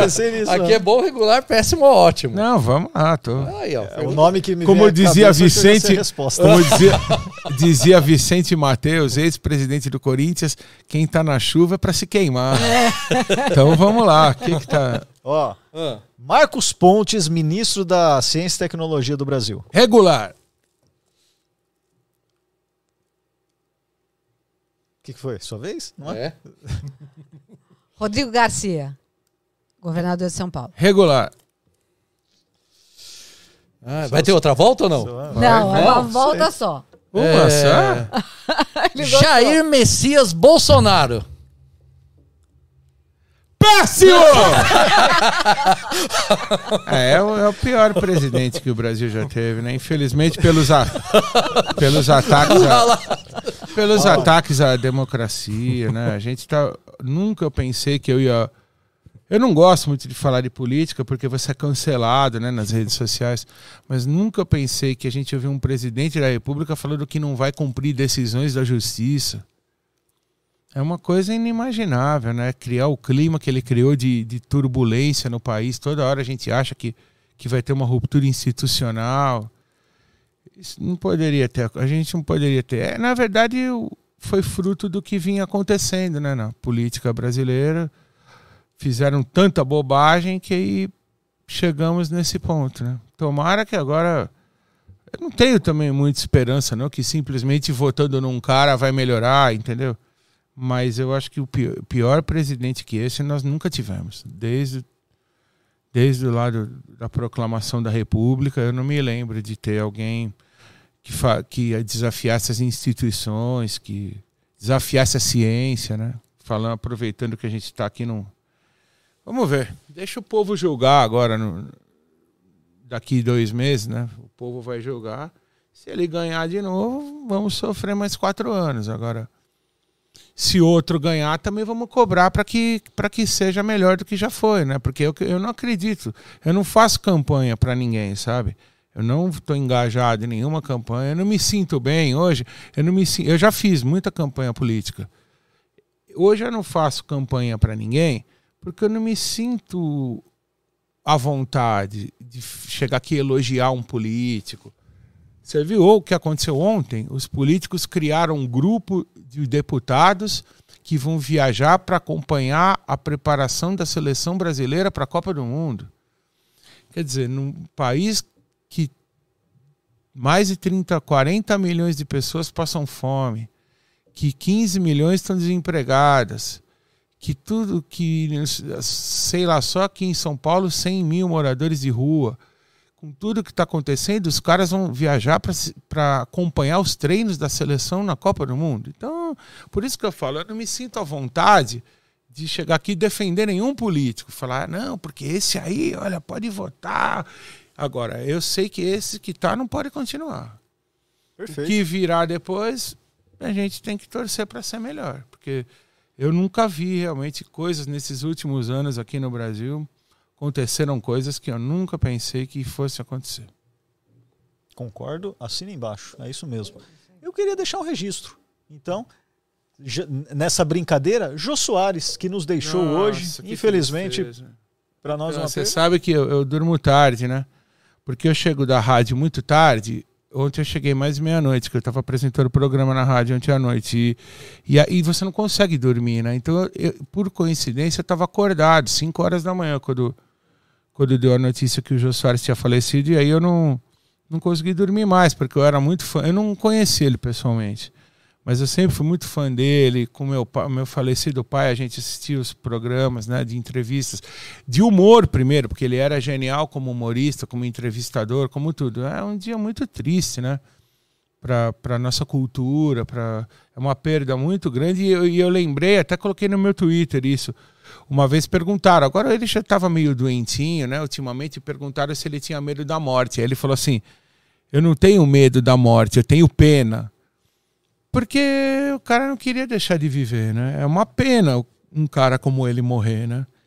É muito triste. Eu fiquei, eu confesso que eu não dormi direito mesmo, porque eu ainda soube da notícia antes de deitar. Eu ia deitar umas quatro e meia, cinco horas. Foi a hora que saiu a notícia. Então, é muito triste. Que Deus o tenha, que eu quero, eu quero também esses dias é, é, um, eu quero mandar, aproveitar aqui e mandar um abraço para o Marco Belo. O Marco Belo é um repórter nosso lá da Transamérica que perdeu o pai. O pai dele faleceu essa semana e hoje também faleceu o pai do Ricardo Capriotti, que é um grande amigo meu da Rádio Bandeirantes. Até eu tava, quando eu estava entrando aqui, eu estava mandando uma mensagem para ele, porque é, eu já perdi meus pais e é duro. É um pior momento da vida da gente, né? É uma despedida que, tristíssima. Que as pessoas tenham luz aí, que Deus ajude a iluminar né, a, a- sequência da vida, que as pessoas consigam sobreviver, porque sobreviver sem os pais é duro, viu? não é fácil não. Muito bem. Ô, Calil, qual- onde o pessoal vai te ouvir? Para quem ainda não ah, te boa conhece. pergunta. Eu ia falar, acabei esquecendo. Então, eu tô, atualmente eu tô só, eu já tive em vários veículos, eu já cheguei a ter seis empregos ao mesmo tempo, né? Caramba, Trabalhar- nem o Júlio tem isso lá rádio, do, televisão em Santos, rádio em Santos, jornal em Santos, jornal aqui em São Paulo, rádio aqui em São Paulo. Ah, Hoje eu tô, hoje eu- eu tô pensando assim com um projeto de fazer canal de YouTube, essas coisas, mas como eu não tenho tempo, porque para você fazer um negócio, fazer um vídeo uma vez por semana, aí não dá. Tem que ser um negócio todo dia na mesma hora, respeito ao público. Eu não tenho tempo. Então hoje eu tô praticamente meu tempo está todo ele absorvido. Eu gosto muito de trabalhar lá, sou feliz na programação esportiva da Transamérica. Eu tô sempre lá. Nós temos o, o programa Papo de Craque, que é um debate, edição 1, que é da- do meio-dia às duas da tarde, edição 2, que é das 5 às 7 da, das 5 da tarde às 7 da noite. Tem o hashtag da bola, que é outro debate que é das 8 às 10 da noite, e eu apresento o resumo esportivo das 10 às 11 da noite. E fora isso, nas transmissões dos jogos, e no sábado e no domingo eu apresento um programa chamado Esquenta, que é antes, é a preparação, porque sábado e domingo normalmente são os grandes jogos, né? Então nós fazemos esse esquenta para o jogo, que vai ser às quatro da tarde, às seis da tarde. Então eu tô praticamente assim, vários horários na programação da Transamérica, aqui no rádio você encontra no 100.1 FM, 100.1, ou você encontra nos aplicativos, no site, no canal de YouTube é, Rádio Transamérica Esportes. Agora tem para tudo que é lado, né? Se você colocar no site radiotransamerica.com.br, aí ali tem todos os os canais que você pode ouvir a nossa programação e nossa equipe não é por falar não, mas a nossa equipe é hoje é a melhor equipe que tem de cobertura esportiva em rádio, porque a gente tem bastante gente experiente, mas também tem uma molecada muito boa aqui, jovens de muito talento. Então é, é legal. Se você gostar de futebol, pode ouvir. Tem humor também, né? Nós temos tiradas de humor, porque o jogo de futebol é uma coisa meio pesada, né? Então de vez em quando a gente faz uma brincadeira para tem o nosso personagem que é o Gavião, que é nosso humorista. Ele sempre entra com uma descontração durante. É legal. Se vocês ouvirem, vocês vão gostar. Se não, cobra do Gerson. ele ouve. Eu sei que ele gosta. Ah, ele, toda hora tô lá. Gerson, é hora. Santista. É. Santista. E tomara que o Luan dê certo, hein? É, o Santos, tá- Santista está sofrendo, mas dias melhores virão. Tô esperando esse dia. É. Muito bem. Calil, muito obrigado. E eu peço a todos vocês que acompanhem o podcast Ponta Puta cabeça. Cabeça. Já tá mudando até o nome do. O podcast Não, ele- ele Pensa baba, Cabeça. É, hoje eu- Isso aqui é goiaba mesmo. É, você acha que vocês me deram uísque aí, eu não, não percebi. O podcast Pensa Cabeça em todos os agregadores de podcast ou ao vivo aqui no canal do YouTube, a uma da tarde, toda sexta-feira. E fica arquivado lá no YouTube, né? Se- e qual, como é o nome do canal do YouTube? Aí, ó. Ciência. Ciência em Show Oficial. Ah, sim, sim. Mas show a oficial. gente manda pra você, tá, vai estar no link, aquele link que a gente Ah, mandou. ótimo, ótimo. Ele já já tá lá. Muito bom. Tá muito... bom? Os cortes também, né? E tem os cortes, nós vamos fazer uns cortes desses Melhores melhores momentos. É, esses Comendo cortes. péssimo. Isso foi da hora. Esse- esse eu os cortes são mim. perigosos. esses Valeu, gente. cortes que arrebentam com a gente. Valeu, gente. Até sexta que vem. Aê, toca